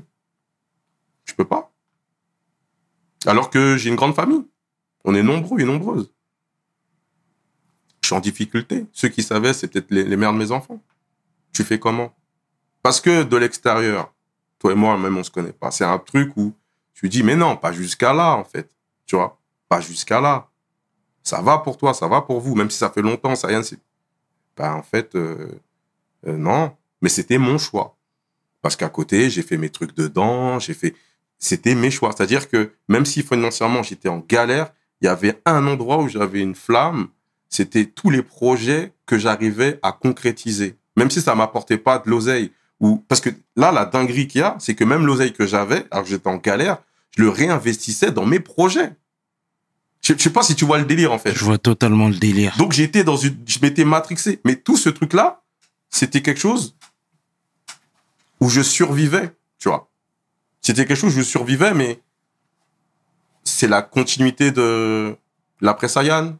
Sayan, c'est fini. Euh, je passe à une autre étape. De l'âge, la, barre de la trentaine. T'es euh, dans le rap aujourd'hui, t'as 25 ans, t'es un vieux, tu vois, tu vois, t'es vieux. Donc là, tu vois, il y a, ce truc-là, conflit générationnel. Je suis pas à ma place. Artistiquement, le rap à l'époque, c'était, ça me parlait pas trop, tu vois, le rap en général, français, je- tu vois. Qu'est-ce que je fais? Qu- Qu'est-ce qui se passe? Et puis voilà. Et puis tu d'avancer, tu de trouver des solutions. Tu trouves pas toujours des solutions. Et puis là, je, là à ce moment-là, c'était peut-être le moment où j'étais le plus sensible, le plus extrême dans ma vie par rapport à tout ce parcours. Parce que tu rencontres des gens. En fait, tu rencontres des gens qui sont dans un truc où tu sais le parcours que tu as eu, tu sais ce que tu as vécu, et c'est un truc où, pour moi, la, la, transmission, elle était tellement importante pour moi que la reconnaissance, je m'accrochais à la reconnaissance sur des petits trucs, des gens, je disais, ok, t'es un bon, c'est hip-hop ce que tu fais, c'est ça. Parce que c'est moi, en fait, c'est l'essence. C'est le seul truc que je pensais, que je pense savoir bien faire dans ma vie, tu vois. C'est de pouvoir transmettre ma passion, tu vois. Et, euh, et tu t'accroches à ça. Tu t'accroches à ça. Et euh, jusqu'à il y a quelques années, en fait, tu vois, euh, il y a il y a quelques années que j'ai levé la tête, euh, sorti la tête de, de, de, de l'eau, tu vois, et puis et que et que j'ai changé mon mindset, en fait, tu vois. J'ai mis off sur tous mes projets de danse. On n'a pas trop parlé de ces projets, de cette période pendant ça a duré quasi dix ans. J'ai fait des j'ai fait des, des, des, des événements à la Cigale, j'ai voyagé dans le monde, j'étais en Chine, au Mexique, mais tout ça là, je faisais ça, mais j'étais en galère, tu vois. Mais j'étais, je suis passionné. Je construis ça. Je construis mon, mon, ma vision de la danse parce que il y avait des trucs à faire. J'ai fait mon média Love This Dance, tout ça. Ça m'a amené un gros réseau. Tu vois ce que je veux dire? Ça m'a fait présenter des événements de danse. Ça m'était, tu vois, ça me donnait de l'oseille. Tu vois, j'ai- pris de l'oseille comme ça aussi, tu vois, au fur et à mesure du temps. Et j'ai, remonté les, les étapes petit à petit, petit à petit, jusqu'au moment où j'ai décidé de faire un choix de dire, en fait, tu sais, là, la musique, c'est bien, c'est mortel, puis slow, mais euh, est-ce que c'est la première fonction? Est-ce que c'est pas des fois des choses qui peuvent te rendre Est-ce que c'est vraiment ça qui va te rendre heureux et épanoui? Tu vois, être, artiste au premier plan, sortir des projets, faire une tournée, faire ça, ça me parle plus, frère. C'est plus pour moi. Je ferai encore de la zik, hein. Je ferai de la zik, je ferai des morceaux et tout, au feeling, dans un an, six mois, deux semaines, deux ans, je sais pas. Mais quand je veux, où je veux, avec qui je veux. Mais je veux faire, et c'est pour ça que je fais ce que je fais aujourd'hui, c'est je me suis retrouvé un équilibre et un épanouissement que j'ai même pas eu quand j'étais dans ma carrière solo, en fait. Tu vois. Là, je suis, je suis à, un- à une autre étape, là. Là, je suis à un virage vraiment euh, financièrement, personnel, à tous les niveaux, tu vois. Et c'est pas un hasard. c'est tout ce parcours qui a fait qu'aujourd'hui, j'ai fait des choix, je me suis battu. Et au moment où j'ai dit stop, en fait, euh, Vislo, c'est bon, t'as fait ça, t'as as eu ça, t'as eu ta carrière avec le groupe en solo et t'as monté ces projets, Love This Dance, etc. Maintenant, qu'est-ce que tu as à proposer, qu'est-ce que tu as à faire? Et cet accompagnement que je faisais pour les jeunes, je le faisais déjà depuis dix ans auparavant, mais au coup par coup. Mais comme ça, de temps en temps, une, deux fois dans l'année. Tu vois, sans réellement l'assumer, parce qu'à côté, je suis artiste. Donc quand tu es artiste et que tu dois être au service d'autres artistes, l'ego, il est pas au même endroit que quand en fait tu fais le deuil de certaines choses. Et là, je suis dispo à 100%, les frérots. Tu amènes une bouteille d'eau, t'es artiste, il n'y a pas de problème. Je suis pas dans une posture et tout. Il n'y a pas de souci, frère. Parce que moi, je sais ce que je fais. Je sais pourquoi je suis là. Et c'est pour ça que je suis, des fois, même aujourd'hui, je tombe dans des projets, dans le, dans l'accompagnement, dans le, le concept de mentor live que je fais. Je tombe dans des situations où les gars, des fois, où les artistes, ils captent pas pourquoi je suis autant investi. Ben, je suis investi pour toutes les raisons que, qu'on parle depuis quatre jours, là, là qu'on parle dans l'interview. Tu vois, c'est, c'est ça, en fait. C'est pas genre euh, une reconversion par défaut, je fais ça. Non. Je fais l'accompagnement scénique, je suis coach scénique, mentor life et tout ça. Parce que c'est une conviction, c'est un bout de moi, c'est ma vie, c'est, c'est, un combat, c'est, tout ça, en fait. C'est, accompagner les petits refs et les petites sœurs, leur donner des, des conseils, avoir une écoute sur des choses où moi, des fois, j'ai pas pu avoir des écoutes parce que ça se passait pas comme ça. Tu vois? Et je sais que demain, les artistes avec qui je taffe, certains ont du, des, des bons succès, je souhaite le meilleur à tous et j'essaie que ce soit eux ou leur entourage, leur donner aussi mon point de vue avec le maximum de bienveillance pour, leur, pour, leur, pour, pour qu'ils prennent du recul, pour leur dire en fait là ce qui se passe aujourd'hui, ça peut se passer très différemment, tu vois. Et si ça se passe différemment, t'inquiète. C'est juste ça, tu vois. Mhm. C'est ça, au-delà de donner les skills de tu tiens bien ton micro sur scène et tu fais ça et la mise en scène, ça c'est la partie artistique. Mais l'autre partie derrière, elle est plus importante pour moi, tu vois. T'es dans la transmission, mon frère. Mm. T'es dans la transmission et ça, c'est magnifique. Honnêtement, Vicelo, au Mm. nom de toute l'équipe de We Hustle, hein, Mm. sincèrement, on te remercie pour cet élan de, généro- de générosité, pour ce partage. Mm. Honnêtement, cette transmission, tu t'es livré Ah et ouais, c'était ça- vraiment touchant, frérot. Ouais, Vraiment, c'était touchant. Et comme je te le disais tout à l'heure, t'es une belle personne et on se bat tous, on bataille nos démons. Mais ça, c'est Mm. un combat perpétuel, frère. Mm. Et c'est pas propre à toi, c'est vraiment propre à chacun. Hmm. On est là pour ça. On- Frérot, en tout cas, merci. Jamais je reparlerai comme j'ai parlé. Et euh, si c'est sorti, c'est que ça devait sortir comme c'est sorti. Et, euh, et puis voilà. Et le meilleur pour la suite. Et le meilleur pour... euh, je tiens aussi à faire un grand big up pour toute la nouvelle G, tu vois. Évidemment ton taf, mais aussi vraiment cette génération avec qui je travaille. Tout. On, a pas, on a cité aucun artiste avec qui je travaille de la nouvelle G. La liste est longue. Donc, euh, tous les petits refs de SD, à Chaco, à Zola, tout- quelles que soient les esthétiques, à Favé, Mary, toi, tous- ces artistes avec qui j'ai taffé, ben, je leur souhaite le, le meilleur. Je suis là et j'espère qu'ils vont encore plus grandir, tu vois. Et d'autres artistes qui arrivent aussi. Voilà, vive le rap. Vive We Hustle. ah, frérot. Merci, mon frérot. Yes. C'était le tiers en compagnie du légendaire Vicelo pour We Hustle. Yeah. Mes paroles valent tiers. C'est ça. Peace! Peace. Oh, oh. We hustle, baby.